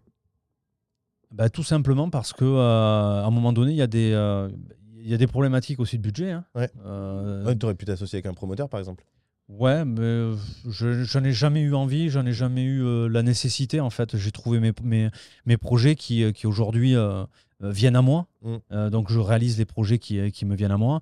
J'ai pas besoin de, euh, de me casser la tête avec des projets euh, de promotion plus complexes. Parce qu'il faut savoir que plus le projet euh, est gros, plus ça se complexifie, et, et- et plus la marge se réduit. Mm. Un promoteur, par En exemple, pourcentage. un pourcentage. Ouais. un pourcentage. Il faut savoir qu'un promoteur, il, il va, il va marger à, à 5% max sur un projet. Même si c'est lui qui fait le plus d'argent in fine, il, il- il marge à 5. Qu'est-ce que ça veut dire? Si, si j'explique ça, c'est pour la raison suivante c'est que, euh, en fait, c'est des opérations euh, qui ont de plus en plus de risques. Quand tu as une opération de doublette, de triplette, euh, là tu vois, je fais des opérations, là je suis en train d'en faire une, je suis en train d'en terminer une, où je fais 5 maisons en bande. Mm. Donc c'est des opérations de promotion, Mm. parce que c'est de la maison en bande, les promoteurs font ce genre d'opération aussi. Mm. Mais ce sont des opérations qui sont beaucoup plus maîtrisées et qui ne présentent pas de risque. Une opération de doublette n'a pas de risque du tout si elle est faite avec euh, les conditions que, que j'explique. Bah, tu as toujours un risque malgré tout, euh, un retournement de marché ou ce genre de choses. Complètement. ouais. Bon, après, tu peux les garder en locatif, etc. Mais euh, enfin, tu me dis si je me trompe, mais moi, je- on peut pas assurer à 100% de réaliser une marge systématiquement dans chaque projet. Par contre, euh, il est vrai qu'il est tout à fait pro. Enfin, il y a 90% de chances que tu aies une marge au bout. Mais euh, si tu as un marché. Tout investissement euh, a un comporte des risque. risques. Mm. Voilà, tout, tout investissement comporte un risque. Euh, investir dans un livret A comporte un risque. Mm. si ça rapporte rien, Le risque, le risque de Le- rien un- gagner. voilà, Par exemple. voilà, voilà, voilà, voilà. Euh, donc il y, a- il y a toujours un risque. Après, c'est c'est euh, le- l'importance de ce risque-là. Et sur une opération de doublette, le risque il est vraiment très minime pour la simple et bonne raison qu'en fait le, pro- le, le- le projet euh, fait que dès la fin de la construction, tu dégages déjà une valorisation de 100 000. C'est clair. Donc même si même si le marché se retourne, C'est clair. Bah, tu as 100 000. Mm. Euh, Le, le marché va pas se retourner de 100 000. Sinon, avant Non, toi, après- après- il y, il en a beaucoup d'autres qui Entre sont le tombés. moment où tu lances le projet et le moment où, avec une évolution de marché comme on connaît aujourd'hui, qui est quand même assez forte, ça Ouais. peut s'effondrer euh, euh, sur 3-4 mois euh, parce que les taux, ils ont décidé de les monter énormément et on a une baisse de marché. Là où tu avais une marge de 100 000 initialement en commençant Mhm. ton projet, tu peux te retrouver à zéro ou tu vas avoir quelque chose de ce type-là. Alors ça aura pas zéro, le, le- le bien n'aura pas plus de valeur, mais ça pourra baisser Alors, drastiquement tu, ta tu- marge. tu viens de le dire et tu as raison, je te rejoins là-dessus, c'est que euh, tu, tu peux finir, par exemple, avec ce type de stratégie sur un gros retournement de marché avec une marge à zéro. Ouais. Mais qu'est-ce que ça veut dire? Ça veut dire que tu n'as pas perdu d'argent Ouais. si tu es à zéro de marge. Ouais. Tandis que à côté, euh, toutes les autres opérations que tu fais, là, c'est en négatif. C'est ça, c'est ça où. Non, euh, mais moi je suis tout à fait d'accord avec toi. Moi je trouve que c'est des super stratégies. Hein. De toute façon là-dessus on est, on est bien d'accord. Hein. Moi je l'ai fait donc c'est pas un hasard. Et moi je l'ai fait, tu vois, euh, parce que mes parents en fait ils déménageaient beaucoup. Ils faisaient construire des baraques, on déménageait euh, assez souvent. Chaque fois qu'ils revendaient une baraque, ils gagnaient de l'argent. C'était systématique. Dès qu'ils faisaient construire, ils gagnaient de l'argent. Donc ça, moi je suis 100% convaincu du truc et, tout à fait d'accord. Ce que je veux dire, c'est que c'est là où c'était très vrai, je pense, dans les 10-12 dernières années. Là c'est vrai qu'en ce moment on a un marché immo, on sait pas trop où donner de la tête. les taux en 6 mois ils sont passés de 1 à 3%. Ça c'est vrai, quasiment. Mm. Ça se trouve, ça va continuer, j'en sais rien, mais si ça augmente à 7, mm, mm. bon, euh, le mec qui a commencé il y a un an, enfin il y a 6 mois à faire construire sa baraque, dans un an, potentiellement, euh, avec une évolution de marché dans un coin, parce que je sais pas où tu conseilles de faire construire, mais il y a des marchés qui évoluent plus que d'autres. Euh, donc je me dis, c'est vrai que dans certains coins, des fois, tu peux te retrouver à avoir une marge moins importante. Mais par contre, je suis d'accord avec toi. Je suis par contre agréablement surpris. 180 000 euros de marge en moyenne, ça c'est Ouais. beaucoup. hein. Franchement, euh, Ouais. c'est top. hein. Je sais pas quels sont les conseils, mais ça vaut le coup. Mais c'est la, le- la stratégie elle-même qui apporte ça. Tu parlais tout à l'heure de, de- des- des opérations que tu as faites toi en maison individuelle. Ben, tu prends ces opérations sur lesquelles tu as gagné de l'argent. Mais tu, au lieu de- d'en faire une, tu Ouais, fais une multiplies doublette. par deux. Ah bah, c'est- c'est, Ouais, tu vois, euh, nous, on a fait. euh, Mais plus que de deux en fait, c'est deux et demi parce Ouais. que tu vas coupler euh, euh, plusieurs avantages et, qui, qui va te qui va te permettre en fait de, de passer au-dessus. C'est. C'est pas comme si tu faisais deux maisons séparément. Le fait de les faire ensemble va te permettre de, de faire deux et demi, pas deux juste, tu vois. vrai. Donc tu gagnes beaucoup plus en Bah, ce, qui, faisant. ce euh, qui est assez logique, parce que moi, sur la maison, la, der- la, la- une que j'ai fait là, j'ai fait, on a fait 83 000 euros de marge. ouais. Donc tu vois, si on fait x2,5, ça fait 180 000, donc la moyenne de tes. Voilà. Enfin, ou 200 000, quelque chose comme ça, donc euh, dans la moyenne de ce que, de ce que tu annonces. Par contre, je constate quand même que il y avait, euh, il y a, moi j'ai commencé en 2018 sur la construction de maison. Euh, il y avait un moment, enfin c'était quand même beaucoup plus simple. Enfin, c'était d'ailleurs la foire d'empoigne en 2018. Enfin, vraiment, c'était trop facile. T'achetais n'importe quel terrain, tu faisais construire n'importe quelle maison, ça marchait. Mais vraiment, là aujourd'hui, je trouve qu'il faut quand même avoir une réflexion un petit peu différente. Ah non, mais, mais même à l'époque, hein, encore une fois, le citron pressé, hein, euh, je refuse de prendre juste deux, trois gouttes, même à l'époque où c'était facile, comme tu le dis, et tu as Ouais. raison. Euh, même à cette époque-là, il y avait des endroits et des façons de faire qui te permettaient de gagner beaucoup plus Ah oui, oui, oui, bien sûr. que de Non. gagner Non, mais je veux dire, faisant n'importe Tu quelle faisais, tu faisais n'importe quoi, tu gagnais de l'argent. On est d'accord, ouais, Ouais, ouais, vraiment, non, hein. euh, on Tu est- on faisais- est d'accord. Tu faisais ouais, juste construire une baraque, tu gagnais de l'argent. Non, mais c'est sûr, c'est sûr. Mais n'importe quel investissement immobilier que tu fasses, à l'époque, Ouais. euh, Oui, te, euh, de permettait de gagner de l'argent. Mais c'est ça, c'est ça. Ouais, mais là, sur les constructions de maisons individuelles, c'était c'était abusé, quoi. Mm. Enfin, et d'ailleurs, il y avait les constructeurs eux-mêmes. Moi, je sais pas si toi, tu as eu le cas, mais moi, les constructeurs eux-mêmes, ils faisaient construire pour euh, revendre aussi. Ouais, ouais, ouais. Donc, Bah oui. euh, les constructeurs, ils avaient aussi senti le truc et ils en faisaient dans tous les lotissements, etc. C'était- une période. C'est vrai que de, je pense que 2015 à 2020, pour la construction de maisons individuelles, c'était Oh, pour n'importe quoi. Pour l'IMO de manière générale. l'IMO de manière ouais. ouais. Mais en tout cas, sur la construction de maisons, parce que c'est le Mm. sujet qu'on traite euh, aujourd'hui. euh, bon. Et, et ça, et- et la maison restera toujours, je pense, euh, euh, au top en fait de la demande parce Ouais. que c'est le produit en France qui Ouais. est le plus chéri, Mm. le plus demandé par les Français, et c'est également en, en- en même temps le produit qui est le plus en pénurie sur le marché. Et qui est obligatoire. Alors pas forcément parce que le gouvernement, si on s'aperçoit de, Oui. de certaines lois et de Oui. certaines euh, choses et qui sont, qui sont, qui sont, qui mettent et, et d'autres choses encore, on, on s'aperçoit qu'ils veulent, euh, ils veulent réduire en fait euh, La la, construction la de maisons. construction de bien maisons sûr. individuelles. Bah, on le voit, on voit, Ouais. on le voit avec ce qui se passe. Ouais. Donc, euh, donc ouais. Donc ce qui, ce qui va se passer, c'est que avec cette pression là Ça va prendre encore plus supplémentaire, de valeur. Eh oui, voilà, Bah, c'est ça, c'est clair. Ah, mais je suis d'accord. Tout ce qui est rare Et cher. coûte cher. Ouais. Et, et là, on est en train de, de faire devenir les maisons individuelles un Encore produit rare cher. du marché. Ouais. Ah non, mais moi je suis tout à fait d'accord avec toi. Juste à voir comment ça évolue, parce qu'il y a un moment donné, euh, enfin, c'est vrai que ça serait. Je pense que justement pour l'industrie du bâtiment, si on supprime toutes ces constructions de maisons, ça va devenir vraiment compliqué pour beaucoup d'acteurs. Et ça, ça peut constituer un vrai problème, au-delà de nous en tant qu'investisseurs, parce que nous, on pourra se retourner. Enfin, je veux dire, après, tu t'en fous, tu passes sur du collectif, tu repasses sur du marchand, même si c'est peut-être intéressant de manière différente, ça reste quand même des opérations. Mais, euh, mais pour un constructeur, c'est vrai que ça pourra devenir problématique à terme s'il diminue. Ben, tu, fais, tu, sais- tu, tu, tu fais bien de dire ça parce que c'est exactement le cas déjà aujourd'hui. Ouais. Euh, Il y a déjà plusieurs très gros constructeurs qui, Ouais. qui ont fondu les plombs. hein. bah, et qui, qui tire la langue. euh, et, et, et, et en ce moment là, avec ce qui se passe, euh, c'est in extenso, ils ont fait une étude.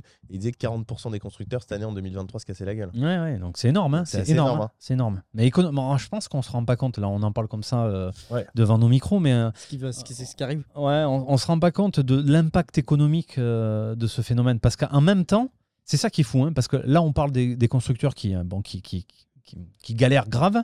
Euh, on parle pas des promoteurs, parce que les promoteurs aussi, ils galèrent grave. Ouais, ouais. Même, même si eux ont bénéficié quand même de plus d'avantages que les constructeurs. Ils galèrent grave aussi. Je crois que en termes de production de logements, ils sont à moins de 30%. Ouais. C'est juste, mais c'est juste énorme. On se Ah, mais rend pas clair. compte. Ah non, mais et, et la demande de logement est toujours plus grandissante. Ouais. Et on n'a pas assez de logements aujourd'hui, il faut s'en rendre compte, pour loger tous les gens. hein. Ouais. On n'a pas assez de logements. hein. On n'a pas assez de logements et on en construit moins. C'est ça. Et on a la demande qui continue de croître. C'est ça. Donc ça va juste renforcer encore plus la tension. C'est ça. Donc les gens vont faire toujours plus de marge Mm. et euh, tu vas louer toujours plus facilement. Exactement. Ça fait déjà plusieurs années, je ne saurais pas te dire depuis combien, mais euh, le, le- les, di- ben, les différents gouvernements d'ailleurs qui sont succédés avaient mis un objectif en place de construction de logements annuels pour pouvoir euh, résorber en fait Répondre aux besoins. rép- répondre aux besoins, qui était de 450 000. Jamais ça n'a été atteint, même pendant les années phases dont on parlait tout à l'heure. Alors aujourd'hui, avec moins de 30% par C'est même pas la peine. Ouais. On n'en parle pas encore, mais c'est même pas la peine. Ah bah c'est sûr que si vous voulez, si vous avez, enfin ça c'est souvent c'est, tu sais nous, on- moi j'ai une, une agence immobilière qui est spécialisée dans le clé en main sur l'investisseur. Ouais. Et souvent tu as des investisseurs qui viennent nous voir et qui nous disent, euh, tu sais la grande peur c'est est-ce que je vais arriver à louer? Ouais. T'inquiète pas. Fais une fausse annonce sur le bon coin. Tu vas Pour, voir. ra- pour te rassurer toi, si tu veux, nous on sait déjà, mais Par contre, Conseil, mets pas ton numéro de téléphone. Sinon tu vas m'engueuler. tu vas voir. Non mais c'est la demande elle est toujours croissante. Et, quelques et franchement, le nombre de secteurs où j'ai fait des fausses annonces pour voir, Ouais. et je me suis dit, ah bah non, il n'y a pas de demande, bah, c'est très, c'est très rare. Franchement, je crois que j'en ai jamais vu. Et voilà. Si, si t'as pas de demande, c'est que t'es trop cher. C'est tout. Ouais. C'est que t'es pas au prix. c'est ça. Et- Mais et moi, c'est ce, que, partout. c'est ce que je fais, moi, tu vois, pour, pour pas prendre une rafale de coups de téléphone, comme tu Ouais, disais tout à l'heure. Je mets un prix euh, excessivement cher. Ouais. Et tu Je- Voilà, palier. je- je- je C'est ce que descends j'ai par conseillé à un élève la Et quand dernière. ça commence à appeler un petit peu, euh, mais pas trop, j'ai dit c'est bon, on s'arrête là. On dans- dis par palier. Tu, Voilà. tu mets très cher et après par palier et tu vois ton. Et puis, en plus, autant tu peux brûler un bien immobilier, euh, brûler dans le sens où plus compliqué à à vendre la vente, ensuite, si à la transac, ouais. Mais alors sur de la log, tu le brûles jamais. hein. Jamais. Ah non, mais la, br- la log, tu peux le mettre de n'importe quel prix, tu t'en branles. Tu descends de ouais. 10 euros tous les jours, euh, Ouais. tu brûleras jamais ton bien. Il y, a, il y a certaines maisons que j'ai construites, euh, que, que, j'ai- que je détiens toujours en location. À l'époque, euh, je parle de ça en 2015-2014, euh, je les louais 900 euros. Elles Ouais. sont maintenant à 1200. hein. Regarde l'augmentation qu'il y a eu, c'est c'est juste incroyable. C'est clair. Et les gens me demandent. Et Mais 1200, et 1200? 1200, tu les loues comme ça. Et je les loue comme ça. Et ça, ça... En fait, euh, je, je donne jamais des rendez-vous. C'est moi qui les fais les visites. Ah, Je tu donne- continues à gérer tous tes biens Ouais, c'est- je- j'aime bien, j'aime bien voir qui c'est qui rentre dans les maisons. Ah ouais? Ouais, ouais, je les, je les chéris, mes maisons. et donc, et, et pour pas perdre de temps, en fait, parce que c'est c'est là-dessus que, Ouais. que, que tu allais me rejoindre, je suppose. Bah, c'est vrai que la gestion locative, moi, je trouve ça emmerdant. Quoi. Ah, ben justement, sur la maison, j'en ai pas. C'est Oui. extrêmement simple parce que j'ai très peu de turnover. Ouais, Les clair. gens restent en moyenne 5 ans dans les maisons. Ils sont tellement contents d'avoir la maison qu'ils veulent pas trop faire chez le propriétaire. C'est du, neuf, donc il n'y a pas grand-chose Ouais. à redire, tu vois. Et, et en fait, je, je donne, je leur donne rendez-vous à chaque fois que je mets une maison en location le samedi matin. Donc les gens m'appellent toute la semaine Ouais. et je donne rendez-vous le samedi matin et quand j'arrive avec ma voiture, il Ouais. y a la queue. Il y a la queue des gens qui viennent visiter, c'est un truc de ouf. Donc ils, se- ils se mettent en compétition euh, Ouais. tous euh, en visitant. Tu fais quoi? Tu prends regarde. 10 personnes pour les visites? Ouais, c'est ça, ouais. En plus, dans la, de la maison neuve, t'es quoi? T'es, euh, je suppose, à 50-100 km autour de Bordeaux? Dans ton, Au euh, moins que ça, une, une quarantaine de maximum 40 km Tu dois aujourd'hui. avoir une demande qui Ah oui, oui, invraisemblable. Ah bah oui, je te dis, il y a la queue à chaque fois. Tu as sélectionné les dossiers en amont en plus. Alors non, je les fais venir et en fait, tous ceux qui n'ont pas le dossier déjà direct, Ouais, bah, ils sont éliminés. je perds pas de temps à leur réclamer. En fait, c'est Colanta le samedi matin. C'est ça, les gens, ils arrivent avec leur dossier, mais il y en a qui se battent pour essayer de partir les derniers. Il il y en a Ouais, ils toujours- traînent des pieds, ouais. Ouais, c'est ça, c'est ça. Ah, parce Si que je tu fais lui- rentrer tout le monde. Ouais, je vais rentrer Ah, tout tu le monde. allez-y, Non. visitez, vous avez une demi-heure, Et- vous me posez des questions, je suis là. Exactement. Ah, optimisation du temps, tu vois. Euh, il faut que, il faut qu'à une demi-heure ça soit plié. Euh, J'ai l'entrecôte qui m'attend à midi. Euh, il faut, il faut, il faut plier le truc. Et donc ils rentrent, ils visitent. Euh, alors ils me posent des questions. Ils sont très, très, très silencieux en fait. Il n'y a pas beaucoup de questions, tu vois.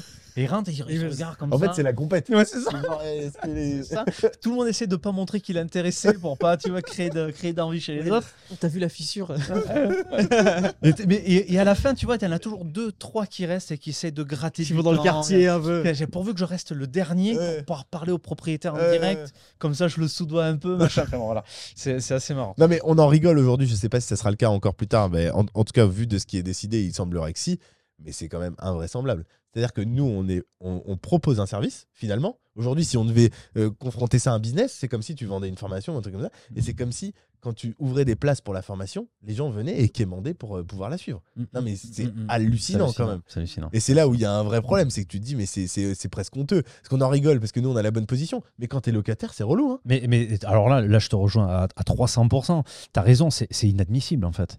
Franchement, Si, ouais. tu te rends- si, si on prend le truc à l'envers et qu'on se met à la place des locataires, les mecs ils arrivent et putain, ils, ils viennent visiter un truc, ils voient qu'ils sont 15 à visiter le même truc.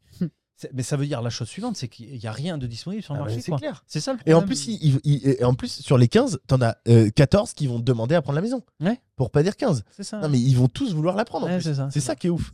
C'est que toi, derrière, t'es là et puis tu, tu, tu regardes et tu Ah, c'est toi c'est toi euh, qui choisis. Ouais, bon, bah allez-y. Tu choisis sur quel critère? On m'a déjà, d'ailleurs, ça m'est déjà arrivé que euh, après, euh, tu vois, euh, avoir réceptionné les dossiers, les mecs m'appellent avant que moi je donne ma réponse. Je leur dis, ben, tel jour, je vous donne une réponse pour le dossier, oui ou non. Ouais. Ils m'appellent avant en me disant, je vous donne 100 euros de plus sur le loyer. Mais ça ne donne pas. Je suis pas Et, étonné. et du coup, tu, cho- ouais, tu choisis. Ils m'augmentent le loyer Ouais. pour, pour, pour passer, quoi, en fait. Et, et- et toi alors, tu dis réagis comment toi? Euh, alors, là- non, non, en fait, non. Euh, J'ai j'ai annoncé un loyer qui était, euh, qui est un loyer qui est déjà Et t'es très loyer, confortable. t'es Ouais, loyer, en- t'es loyer encadré en général? Comment? En Pinel, t'es en loyer encadré? Alors, sur le Pinel, c'est différent. Oui. Euh, c'est pas la majorité de mes biens, puisqu'on est limité à, à 300 000 par an, donc Ouais, euh, ouais. 600 000 maximum. Donc euh, c'est vite fait. Mais sur tous les autres, euh, c'est le loyer libre. Hein. Je suis pas dans Bordeaux, Ouais. on n'est pas dans un cadre. euh, Mais même 1200, alors je sais pas exactement où tu investis, mais ça me semble pas déraisonnable. Je pense que tu les mettrais à 1003 ou 1004, ça partirait pareil. Mais là, il y, en a- y en a un qui vient. Alors, ça, je te parle de ça, de mes dernières locations, ça date de plusieurs années. Parce que Ouais. ça, je te dis, il y a très peu de Euh, turnover. 1200, c'était il y a 3-4 ans déjà Ouais, c'est ça. ouais. Ah ouais. Ouais, donc aujourd'hui, tu les loues 1003, 1004, les yeux fermés. Voilà, c'est ça. Mais là, il y en a un qui part, je la mets à 1005, la maison. je, vais, je vais voir ce que ça donne à 1005. Je vais voir si ça part à 1005. Mais je serais pas étonné qu'elle parte. Il n'y a rien. Il n'y a rien, ils peuvent plus acheter. Ouais. Donc, c'est. euh, voilà. hein. Magnifique. 1005 et tu l'as loué 900 il y a 10 ans Ouais, c'est ça, ouais. La T'imagines mensualité là-dessus Euh, La mensualité. euh, Elle a pas bougé, bah, elle. Non, mais pour, pour certaines, pratiquement plus, parce qu'il il y en a une que j'ai revendue. euh, En La fait, ma, la totalité ma- exactement. Ma stratégie, c'est de revendre une des deux doublettes tous les 6-7 ans. et de solder par anticipation. Exactement. Parce que il me semble Donc, que il me reste une maison gratuite qui a plus de crédit, donc c'est 100% de, de rentabilité. il me semble que si tu achètes deux maisons en même temps, fais un financement sur 20 ans. Au bout de 10 ans, tu revends une des deux, tu peux solder les deux crédits. Ouais, parce qu'on dit de manière générale euh, Ouais. dans l'investissement immobilier que tous les 10 ans, évidemment, c'est investi avec tous les bons critères, Ouais. c'est que tous les 10 ans, ton bien double de valeur. Ouais. Mais là, avec euh, la stratégie de la doublette, tu n'as pas besoin en fait. Ouais. C'est, euh, tu réduis ce délai-là. Ouais. En 6-7 ans, tu es capable de revendre une maison. La Ouais. plus-value que tu vas en tirer va te permettre de rembourser la totalité de ton Tu as prêt. presque inventé la tokenisation immobilière en fait. Waouh Peut-être qu'un jour, on se rappellera de moi et que mon nom sera écrit dans, dans les livres d'histoire. David de Villa, tokenisation, euh, business. euh. Non, mais c'est. Non mais ça apporte une, une- la, la doublette effectivement apporte une flexibilité et, et Et une un arbitrage. Ouais. Non, puis ce qui est intéressant, c'est que nous, on a tendance à dire, euh, on est des promotions en investissement immobilier. Euh, en Bretagne, on aime bien rigoler avec ça. Moi, tu vois, je suis de la promotion 2018. J'ai Mm. commencé en 2018. Toi, tu es un peu plus ancien. Toi, tu es promotion 2007. Ouais. Et du coup, tu as plus d'antériorité. Et ce qu'on annonce parfois sur certaines choses, tu vois, moi, j'ai des apparts, j'ai augmenté les loyers, mais l'augmentation, elle n'est pas aussi significative que la tienne. Ouais. Mm. Parce que du coup, on est passé genre de 300 à 400 euros. Ouais. Ça change un peu. Mais là, quand tu dis je passe de 900 à 1500, Ouais. on se rend compte que l'inflation, elle est, elle est démesurée. quoi. Ouais. C'est ouf. Et, et en plus de ça, on parle de 1500 maintenant, mais dans 5-10 ans, euh, ça sera 2000. Et Eh oui. crédit, ça sera toujours le même. Eh, Exactement, le crédit lui bouge pas. Donc c'est c'est ouf. Ouais, Et en plus, tu es dans du neuf, tu as ta décennale, donc là, tu es encore tranquille. La maison, tu es tranquille pendant encore au moins 15 ans euh, sans rien faire. c'est ça. Donc, euh, t'as pas de galère avec les locataires? Non, parce qu'en en fait, le, le produit par lui-même euh, fait un tri sélectif euh, des locataires. Le, le loyer est, est quand même assez conséquent, tu Ouais. viens de le dire, par rapport à un appart qui est, qui est à 300 ou 400 euros. Ouais. Donc forcément, tu attires des gens qui ont un certain revenu, euh, une certaine étiquette sociale qui fait que il n'y a pas de problème. quoi. Ouais. J'ai pas de, j'ai pas de soucis. C'est des gens, euh, c'est des gens qui se comportent bien, qui, euh, qui conservent bien la maison, qui l'entretiennent bien. J'ai pas de problème de. Il y en a qui sont restés euh, 5-10 ans? Aussi longtemps, non, pas 10 ans. 5 ans, oui. Ouais. C'est régulier, 5 ans. Ouais, c'est ça. En, en mo- en moyenne, si tu avais sur tes maisons individuelles, c'est. 5 ans, 5, Cinq ans Ouais, ouais. Ouais, 5 ans, c'est confort. Ils t'appellent pas? Parce que Très moi, j'ai eu ça, hein, par contre. hein. Moi, j'ai eu des coups de peu. fil. euh. Alors après, moi, j'ai commencé par des biens pas très chers en campagne. Ouais, mais sur des biens pas chers en campagne, euh, qui étaient honnêtement euh, pas les meilleurs et pas les plus sympas. C'était pas de la maison neuve. Et donc, Ah, du coup, ok, euh, de l'ancien, ouais. Du coup, c'est ce qui a, ce qui a fait. On a attiré des profils qui étaient. et c'est pour ça que moi j'ai tout passé en gestion. Je voulais plus du tout en entendre parler. Un jour, j'étais en classe, euh, j'étais en classe et il y a une locataire qui m'appelle. Je sors de classe du coup parce qu'elle m'harcelait. Et elle me dit voilà, euh, j'ai changé l'ampoule. euh, Est-ce que je peux la déduire du loyer? J'ai dit c'est bon, j'arrête de m'en occuper. C'est pas possible. pas les couilles pour ça. non. Ah, mais Ah, c'est moi, je réponds pas là. je réponds même pas. bon, déjà, je leur ai imposé une chose, c'est de m'envoyer des mails. Donc euh, je, Ah, il m'appelle bien ça. il m'appelle pas au téléphone. Ça, c'est à la signature du bail.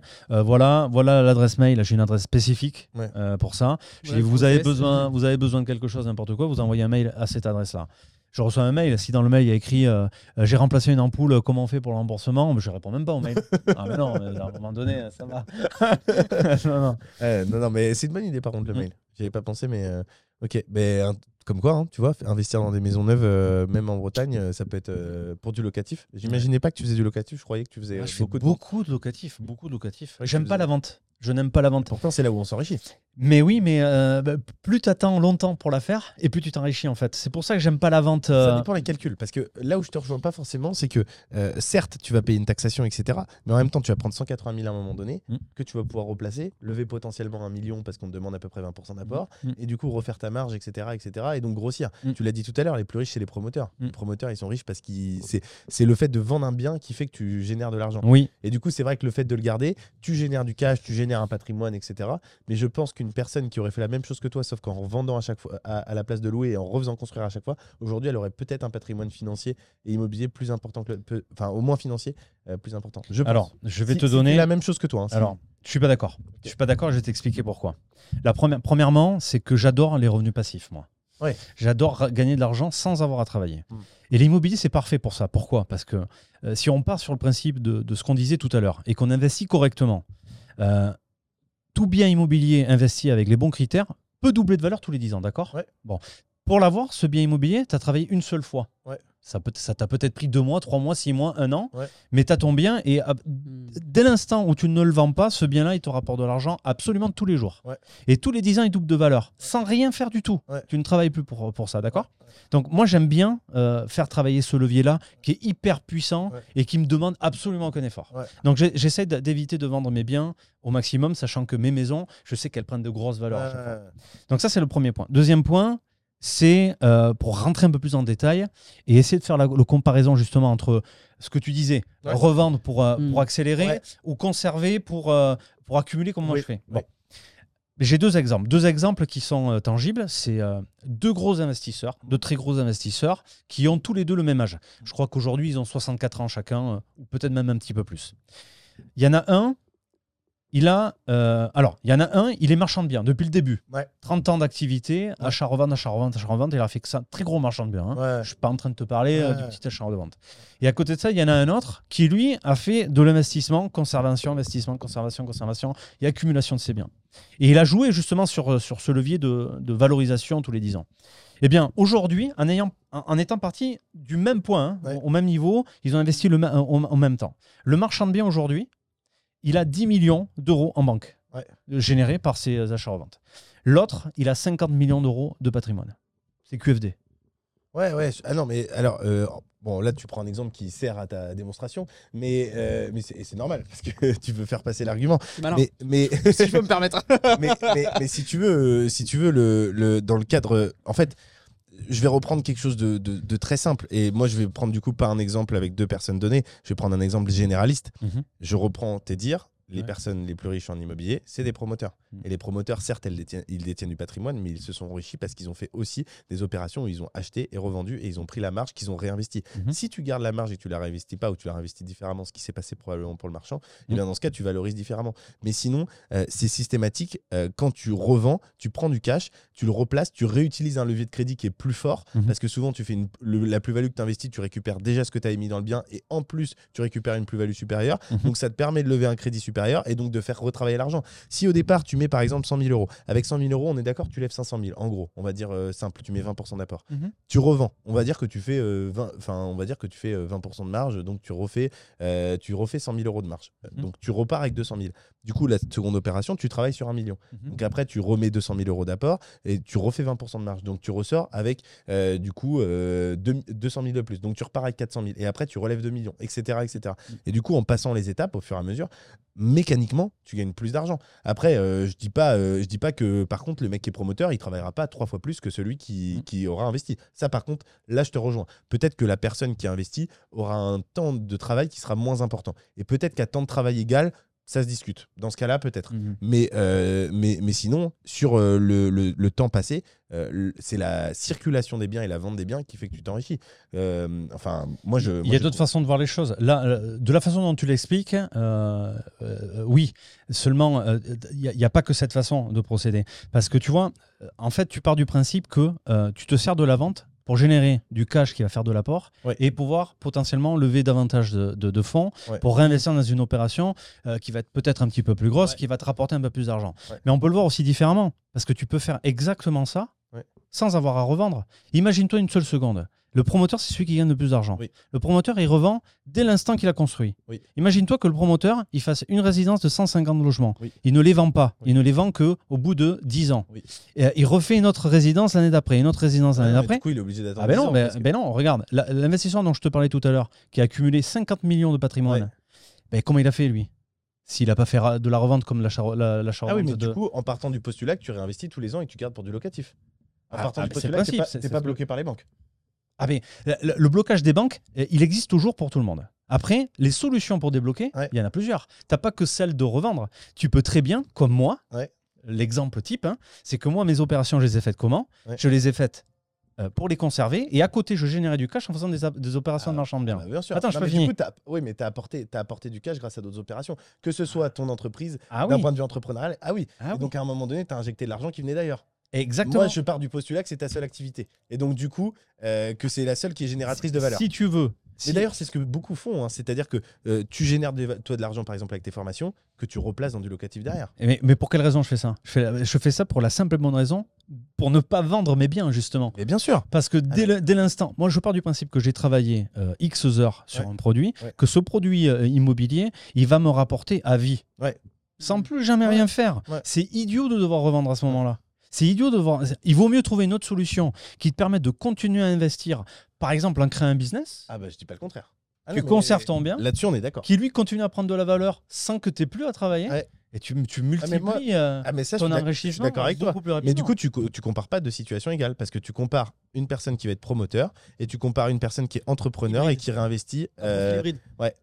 Après, moi, j'ai Donc, c'est deux choses j'ai différentes. une J'ai une question. Est-ce que tu as pensé à, maintenant que ça fait quelques années, est-ce que tu as pensé pour profiter de cet accélérateur dont parle Amaury, de te refinancer tes propres biens Ouais.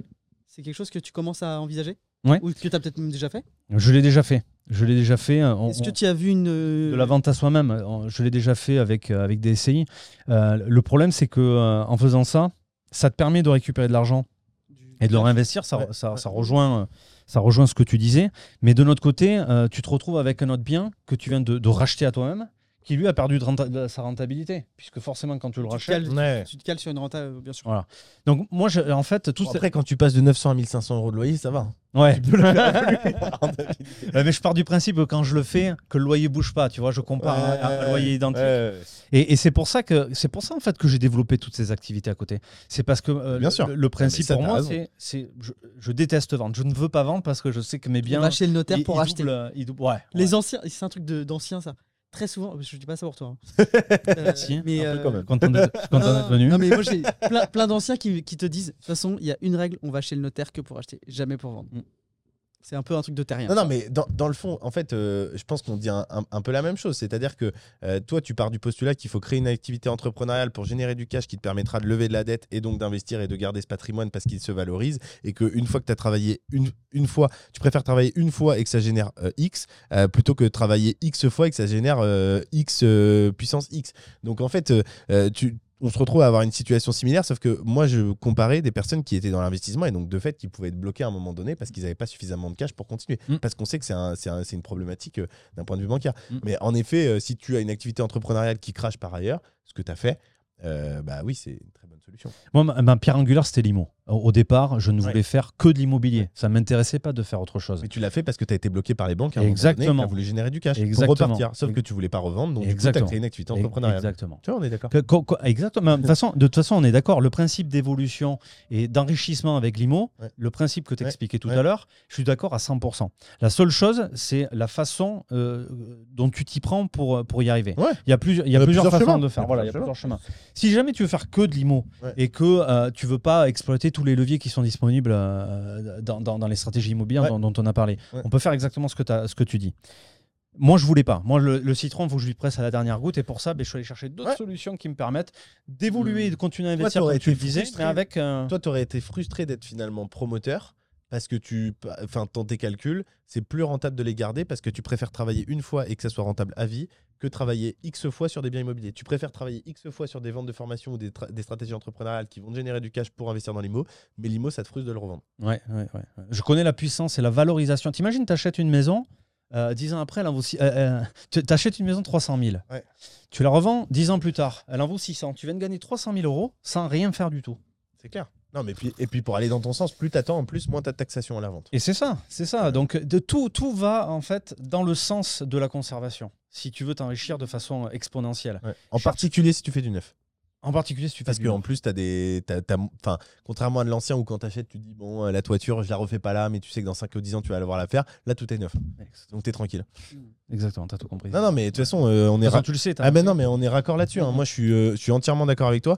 Euh, je- ma- moi c'est un peu la question que je t'ai posée tout à l'heure. Je voulais juste savoir si pour toi c'était du marketing la doublette ou si c'était vraiment intéressant. Je pense qu'en effet y a, y a- c'est à la fois intéressant mais il y a une dimension marketing et, qui est tout à fait normale. Donc on est de toute façon on est raccord. C'était juste la question que j'avais à te poser moi. Le reste je pense qu'on est d'accord. donc donc, et, et David de Villa aussi. mais non non sinon je suis, je suis, je suis évidemment d'accord. Et, euh, et de toute façon, euh, moi, c'est pas compliqué. hein. Comme je te le disais, c'était l'éducation. hein. J'ai vu mes parents le faire. hein. Je me suis dit, bah, attends, euh, en plus, eux, c'était résidence principale à chaque fois. Ouais. Qui gagnaient plus d'argent en faisant construire et en Casse- déménageant que casse leur le salaire annulé. Il casse le béton le matin. Mais non, mais c'est clair. Parce qu'ils se faisaient des marches, c'était Ouais. n'importe quoi. Ouais, ouais. C'était n'importe quoi. Mais comme tu disais, euh, t'imagines, pour les gens qui nous écoutent, c'est ce que tu dis, la moyenne des gens qui participent à ta formation gagne 180 000 euros. Ouais. Pour des gens, c'est pour beaucoup de personnes, même pour nous d'ailleurs, 180 000 euros, c'est quand même une somme d'argent, quoi. Je veux dire, c'est euh, l'équivalent pour quelqu'un qui travaille au SMIC, c'est l'équivalent de 15 ans de salaire. non, mais c'est encore, énorme. tu Ouais. le calcules comme ça, mais moi, il faut le calculer en reste à vivre. Combien d'années tu dois travailler et générer de salaire Non, mais C'est même pas la pour peine. avoir du reste à vivre Ah bah, si pour au faire SMIC, 180 000 C'est faut plusieurs vies. Ouais, si t'es au SMIC, c'est très compliqué. Mhm. Et ça, c'est accessible à partir de 5000 euros. Putain, je fais une bonne pub pour ta. Merci. Ah, mec, sympa. Euh, tu veux parler des panneaux solaires avant qu'on te donne nos deux questions de la fin Ouais, ouais, ouais. bah, écoute, euh, la- la- Parce que c'est un bon plan, ça, en plus. Hein. ça, c'est un très très bon plan et surtout. t'es Mister Bon Plan. en Et- fait, hein.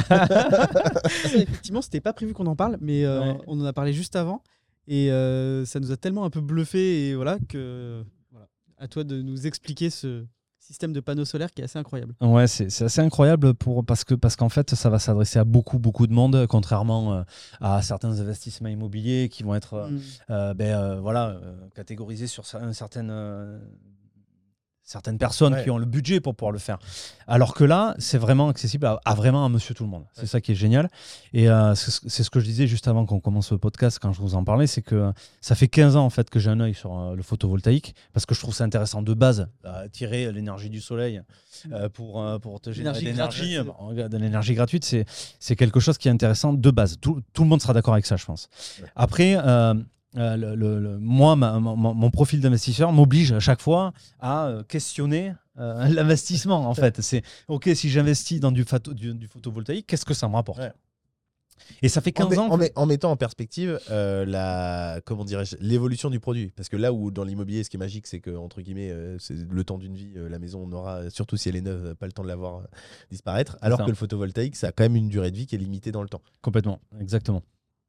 Et donc du coup, ben, euh, depuis 15 ans, j'observe en fait comment, euh, comment ce marché évolue, euh, comment les produits évoluent également, et quel est en fait le retour sur investissement d'acheter du, photovoltaïque. Et ça fait 15 ans que je, tire, que je dis autour de moi, mes amis, ma famille, tous les gens qui me demandent des conseils, de ne surtout pas acheter de photovoltaïque. coup de bol aujourd'hui tu as fait la vidéo donc là on a l'info aujourd'hui ça fait Ex- 15 ans Excellent, Le timing parfait. hein. Ah non, mais c'est- c'est c'est vrai parce que ça date de pas très longtemps en fait. Euh, Je, je regarde depuis, depuis toujours Ouais. et là j'ai trouvé depuis quelques semaines en fait, j'ai trouvé la solution et, euh, et- j'ai fait une vidéo comme je le disais Ouais. tout à l'heure euh, ce matin. Et, et en fait, le, le principe c'est que ce panneau photovoltaïque, euh, déjà a un coût bien moins important que ce qu'on met sur le toit. Ouais. Euh, dès que tu veux installer quelque chose sur le toit, c'est 10 000, 15 000, 20 000 euros. Mm. Euh, c'est pas intéressant. Pourquoi? Ben Parce qu'il te faut 15-20 ans euh, pour avoir un retour sur investissement. Donc, Alors qu'il a une durée de vie de 25 ans. Voilà, c'est ça. Ouais. Donc on, voit vite le truc. Ouais. euh, c'est qu'au bout du compte, ben, tu vas falloir remettre à la Ouais, poche pour. un-. Donc euh, c'est pas très intéressant. Et là en fait j'ai trouvé un nouveau système qui, euh, euh, qui n'est pas des panneaux photovoltaïques que tu installes au toit, mais des panneaux que tu vas installer sur une terrasse, sur un mur, euh, sur un balcon, euh, et qui s'installent hyper facilement. C'est-à-dire que tu n'as pas besoin d'installateur, tu n'as pas besoin d'un artisan qui vienne monter sur ton toit, t'installer le truc, et qui va bien, bien évidemment te donner une facture à la fin pour être payé de sa main d'œuvre.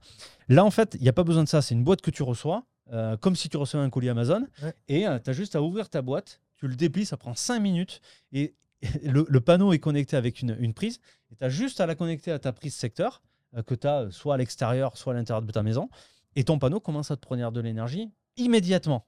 Et ce qui est intéressant, c'est que le coût d'un panneau comme ça est, euh, est relativement faible, parce que ça coûte euh, 750 euros. Euh, mais le truc, c'est que ça, le retour sur investissement d'un panneau, euh, de ce type de panneau, il est estimé entre 4 et 6 ans, donc en moyenne 5 ans, on va dire Mmh. pour parler un petit peu à tout le monde dans toutes les régions de France. Donc en 5 ans, tu l'as remboursé par les économies d'énergie que tu as fait, Avec une garantie sur 25 ans. avec une garantie de, de- de 25 ans sur le rendement. C'est-à-dire le, le rendement qui Ouais. te produit à l'achat, il continue à te le produire sur 25 ans. En tout cas, c'est ce qui est garanti. Et qui plus est, je vais aller dans ton sens aussi. J'imagine que le coût de il est calculé sur le coût de l'électricité aujourd'hui, en sachant qu'on sait qu'il est quand même en continuelle augmentation. Alors ça, j'en avais pas parlé tout à l'heure, mais effectivement, tu as raison. Mhm. C'est les, les taux de rentabilité dont je vous ai parlé tout à l'heure, c'est basé sur les, les, les- les En l'état. coûts d'énergie aujourd'hui. Et on sait tous que ça va... Que Ça va pas baisser. Voilà, c'est ça. Au hasard. Ah, ça, c'est ça, c'est ça. Et là, ce qui est intéressant, c'est qu'un panneau comme ça, en fait, ben, euh, avant qu'il soit euh, totalement amorti, donc sur une durée de 5 ans, va rapporter à celui qui l'utilise 17% de rentabilité. C'est énorme. C'est énorme, 17% de rentabilité. Si on, si on le compare à, à des stratégies immobilières, on pourrait comparer ça à de la location courte durée, tu Mmh, vois. Complètement. ouais. Euh, et plus tu en rajoutes, plus cette rentabilité va augmenter. Sachant que, Ah bon? Pourquoi? Parce qu'en fait, le fait de coupler les, les panneaux entre eux, Ouais. parce que tu peux en acheter un, mais tu peux en coupler un deuxième, un Ouais. troisième, et comme ils ça se jusqu'à 4. Ils se plug les uns entre eux. Voilà. Ah, tu peux pas aller à plus de 4 Alors, si tu, 4 tu- par prise, j'imagine? Voilà, c'est ça, c'est 4 par prise et qui est euh, relié à un disjoncteur. Ce disjoncteur, il a, une certaine puissance qui va, Et qui va absorber ces 4 panneaux. Optimisation maximum, c'est 4 panneaux. Par Ça dépend, ça dépend, ça dépend Oui, en fait de ta, prise. de, ta- de ta consommation. Euh, plus ta consommation va être importante, plus tu vas couper de panneaux et plus ta, ta rentabilité va être intéressante. quoi. Parce est maison d'accord. individuelle, tu conseilles combien de panneaux? Une maison de 100 mètres carrés pour ceux qui nous écoutent? Moi, moi, je conseille de- de- d'y mettre euh, un pied, Ouais. tester le truc, euh, d'acheter un panneau et de voir ce que ça donne. Parce qu'en fait, ce qui est génial, c'est que tu le constates immédiatement sur ton compteur. Tu n'as pas besoin d'attendre la facture, la facture EDF en Ouais, fait. ouais. Tu le bran- enfin, avant de le brancher, tu regardes sur ton compteur combien tu consommes en talons de consommation, c'est-à-dire Hmm. la consom- consommation fixe de ta maison. Frigo, box, etc. Frigo, box, etc. Le, le compteur Linky te l'affiche. Tu branches ton, euh, ton, ton panneau, 10 minutes, entre 10 et 15 minutes, ça prend 10 à 15 minutes pour que le réseau euh, intègre euh, l'énergie propulsée par le panneau. Mais tu vas voir ton, ton compteur Linky qui drop en fait. Tac, Ouais. tac, tac, tac, tac, il descend, il descend, il descend, il descend. Et si jamais tu as, pour un panneau, par exemple, si tu as un talon de consommation, pour les gens qui ont des talons de consommation de, par exemple, 400 watts, Mm. branche un panneau, ils vont se retrouver avec un compteur Linky à zéro. Psychologiquement, c'est ouf. Psychologiquement, c'est ouf. On ne est- plus d'électricité. C'est juste énorme. Donc on est d'accord pour que les gens comprennent bien. Tu pas de batterie, pas de stockage. C'est tu fournis à ta maison l'énergie qu'elle consomme à l'instant T. Ça. Si à l'instant T je débranche tout et que je mets le panneau, il sert à rien entre guillemets. Ah, Il n'y a pas de stockage. Voilà, on est bien Il d'accord. n'y a pas de stockage. Et c'est d'ailleurs grâce à ça qu'on a cette rentabilité là. Et, euh, exactement. En fait, euh, On a bien appris la leçon ou pas? Ouais, ouais, tu, tu, mais tu, fais, tu me fais bien de, de me lancer là-dessus parce que j'en ai pas parlé là. Mais euh, en fait, si on obtient des rentabilités de 17 jusqu'à 30%, c'est tout simplement parce que on est sur un système plug and play. Donc ça, c'est le système panneau. Tu le reçois, tu le branches. Mais surtout parce qu'on est sur un système d'autoconsommation. C'est-à-dire qu'on n'est pas là pour revendre l'électricité à, à- à EDF parce que ça vaut pas le coup, tout Mm. simplement. C'est plus comme à une certaine époque où ils nous rachetaient euh, l'électricité à un prix d'or. Là, c'est fini. Donc ça, ça vaut pas le coup. Donc produire de l'électricité solaire au-delà de ce qu'on a besoin, c'est pas rentable. Si jamais on produit euh, de l'électricité solaire jusqu'à 95% de nos besoins, c'est là où en fait c'est le plus rentable. Et les 5% qui restent, bah, c'est EDF qui nous le fournit, on est bien. Mm. Et c'est là où on, on va avoir, on va dégager les, les plus grosses rentabilités. Et là où la, la rentabilité s'efface totalement, où, elle, où, elle, euh, où on pète la rentabilité, c'est dès, l'instant où on rajoute une batterie. Ok. Parce que la batterie va coûter plus cher que le panneau lui-même. Hmm. Et du coup, ben, le retour d'investissement va se prolonger d'autant. Et ta rentabilité, va- Ça existe depuis combien de temps va ça? forcément dropper. Le plug and play, ça doit exister maintenant depuis euh, peut-être. euh, honnêtement, je sais pas depuis combien de temps exactement ça existe. Ça doit exister depuis quelques années, je pense. Ok, donc c'est juste que tu l'avais pas trouvé, c'est pas une idée, c'est pas un truc qui existe depuis trois mois, c'est ça que je veux dire, c'est pas. Non, ça ça vient pas de sortir il y a trois mois. C'est juste que j'ai pris le temps de, de comparer euh, certains systèmes parce qu'il y en a plein. hein, Tu le testes depuis un moment déjà? Voilà. ouais. Ok. Et Il y, en- y a un qui est par exemple très populaire qui s'appelle euh, le- le- les panneaux euh, BIM euh, et qui eux en fait sont euh, au lieu d'être composés de- de- d'un seul panneau comme euh, ceux que j'utilise moi, c'est composé de quatre petits panneaux Mhm. qui sont beaucoup moins rentables et qui sont avec des panneaux qui sont esthétiquement euh, pas très jolis. On voit les cellules, euh, vous vous rappelez de ces vieux panneaux Ouais, je vois très bien. Là, c'est- c'est c'est comme ça. Je trouve ça pas très esthétique. Alors que le panneau que, que j'utilise, moi, c'est il est full black. C'est un LCD quoi. Ouais, c'est ouais, exactement ça. exactement Ok. ça. Et euh, bah, maintenant, on va savoir où on les trouve, ces panneaux. Eh bien, euh, c'est très simple. Sur, le, sur euh, mon site internet, puisque euh, j'ai donc créé un, un site internet euh, sur ce produit-là et qui s'appelle solarplug.fr. On mettra, On, mettra le lien en description. Tu nous as dit qu'on avait le droit à une petite réduction si les gens venaient euh, de la part de, du podcast. Tout à fait. Alors, si euh, les gens viennent du podcast, un euh, code promo à pouvoir mettre dessus, ils t'envoient un message avant, comment ça se passe? Non, non, on va leur communiquer. Vous, Ok. vous leur communiquer le. le, le- On peut mettre Père Castor, ça te va? Ouais. Tout attaché, Père Ouais. Castor. Ouais, on, on set up ça euh, après le podcast et puis on, on l'indiquera. euh, Peut-être vous, vous pouvez l'indiquer. Ouais, on met, en en description. ouais. Voilà, On ouais, met en description. Et Pas de- tu pas nous as dit, ils peuvent l'avoir à moins de 700 euros s'ils ont le code, c'est ça? Voilà, normalement, il coûte 750 euros sur le site et euh, avec le code promo que, euh, que vous allez leur transmettre, ils vont pouvoir l'avoir euh, à 695, en dessous de 700. Parfait. Bah écoute, c'est super. Magnifique. Parfait. Il nous Ça reste deux plaisir. questions à, à te poser. Bah, nous aussi, ça nous fait plaisir. Est-ce que tu as une passion euh, inavouable? Pendant que tu réfléchis, euh, je vais te donner les passions inavouables qu'on a eues euh, avant toi. On a eu euh, collection euh, de jouets dans les Kinder. On a eu serviettes. Spiritualité. On a eu la spiritualité. On a eu euh, la masturbation d'un mec qui est passionné qui se Ah. masturbe cinq fois par jour. Mm. On a eu. C'est vrai en plus. on a eu. Ça sort ce soir. Dans- Le podcast. Le C'est podcast, Beaucoup, quand même, dans, bah, fois dans par 10 jour. minutes, il sort, tu vois. Sport- sportif, non? Ah, très sportif. Non, non, c'est vrai en plus. C'est un coach Bah, sportif. obligé. Testo à mort. Euh, on a eu quoi euh, Déjà pas mal. Enfin, on en a eu plein d'autres, mais euh, du coup, celle qui nous traverse l'esprit. Donc, une vraie passion inavouable. Ouais, moi, j'ai pas, j'ai pas un truc aussi croustillant que, que celle que vous venez de m'avouer là. Franchement, je, moins intéressant. Mais j'ai une passion qui est née il y a, il y a à peine un an. Donc, il y a, pas très longtemps. C'est le golf. J'adore ça. Je suis devenu complètement euh, addict. Ouais, tu te fiches de nous, là. c'est trop gentil. Ouais, bah ouais, je sais, je sais que je sais que je vous déçois, mais j'ai j'ai j'ai pas d'autres passions inavouables. Euh, non, je vois pas, non. Inavouable au point de l'avouer quand même, parce que. À point d'avouer. non, non, franchement, je vois vient en pas. tête? Non, non, il y a rien qui me vient en tête comme ça. Non, non, non, franchement, non. Bon, on garde le golf ou on. On regarde le golf. hein. on a Ah, pas bah, le vous êtes obligé, vous avez pas le choix. Je suis sûr, il y avait un truc en plus. Et euh, est-ce qu'il y a une question qu'on t'a pas posée et que t'aurais aimé qu'on te pose? Euh, non, je pense qu'on vous n'a pas traité, que tu aurais aimé traiter. ou- Non, non, non, euh, non. Je pense que vous avez posé toutes les questions, euh, toutes les questions euh, intéressantes qu'il y avait à poser, je pense. Bah écoute, si on a fait le tour, euh, nous, c'est bon pour nous. Ben écoute, parfait. Merci, Une- merci une, à vous. Une heure et demie de podcast, c'est parfait. C'est super. Merci, euh, merci pour ta dispo, merci pour toutes ces infos. Euh, merci pour le petit challenge aussi, parce qu'on a eu un petit débat, c'est cool, ça change pour les podcasts.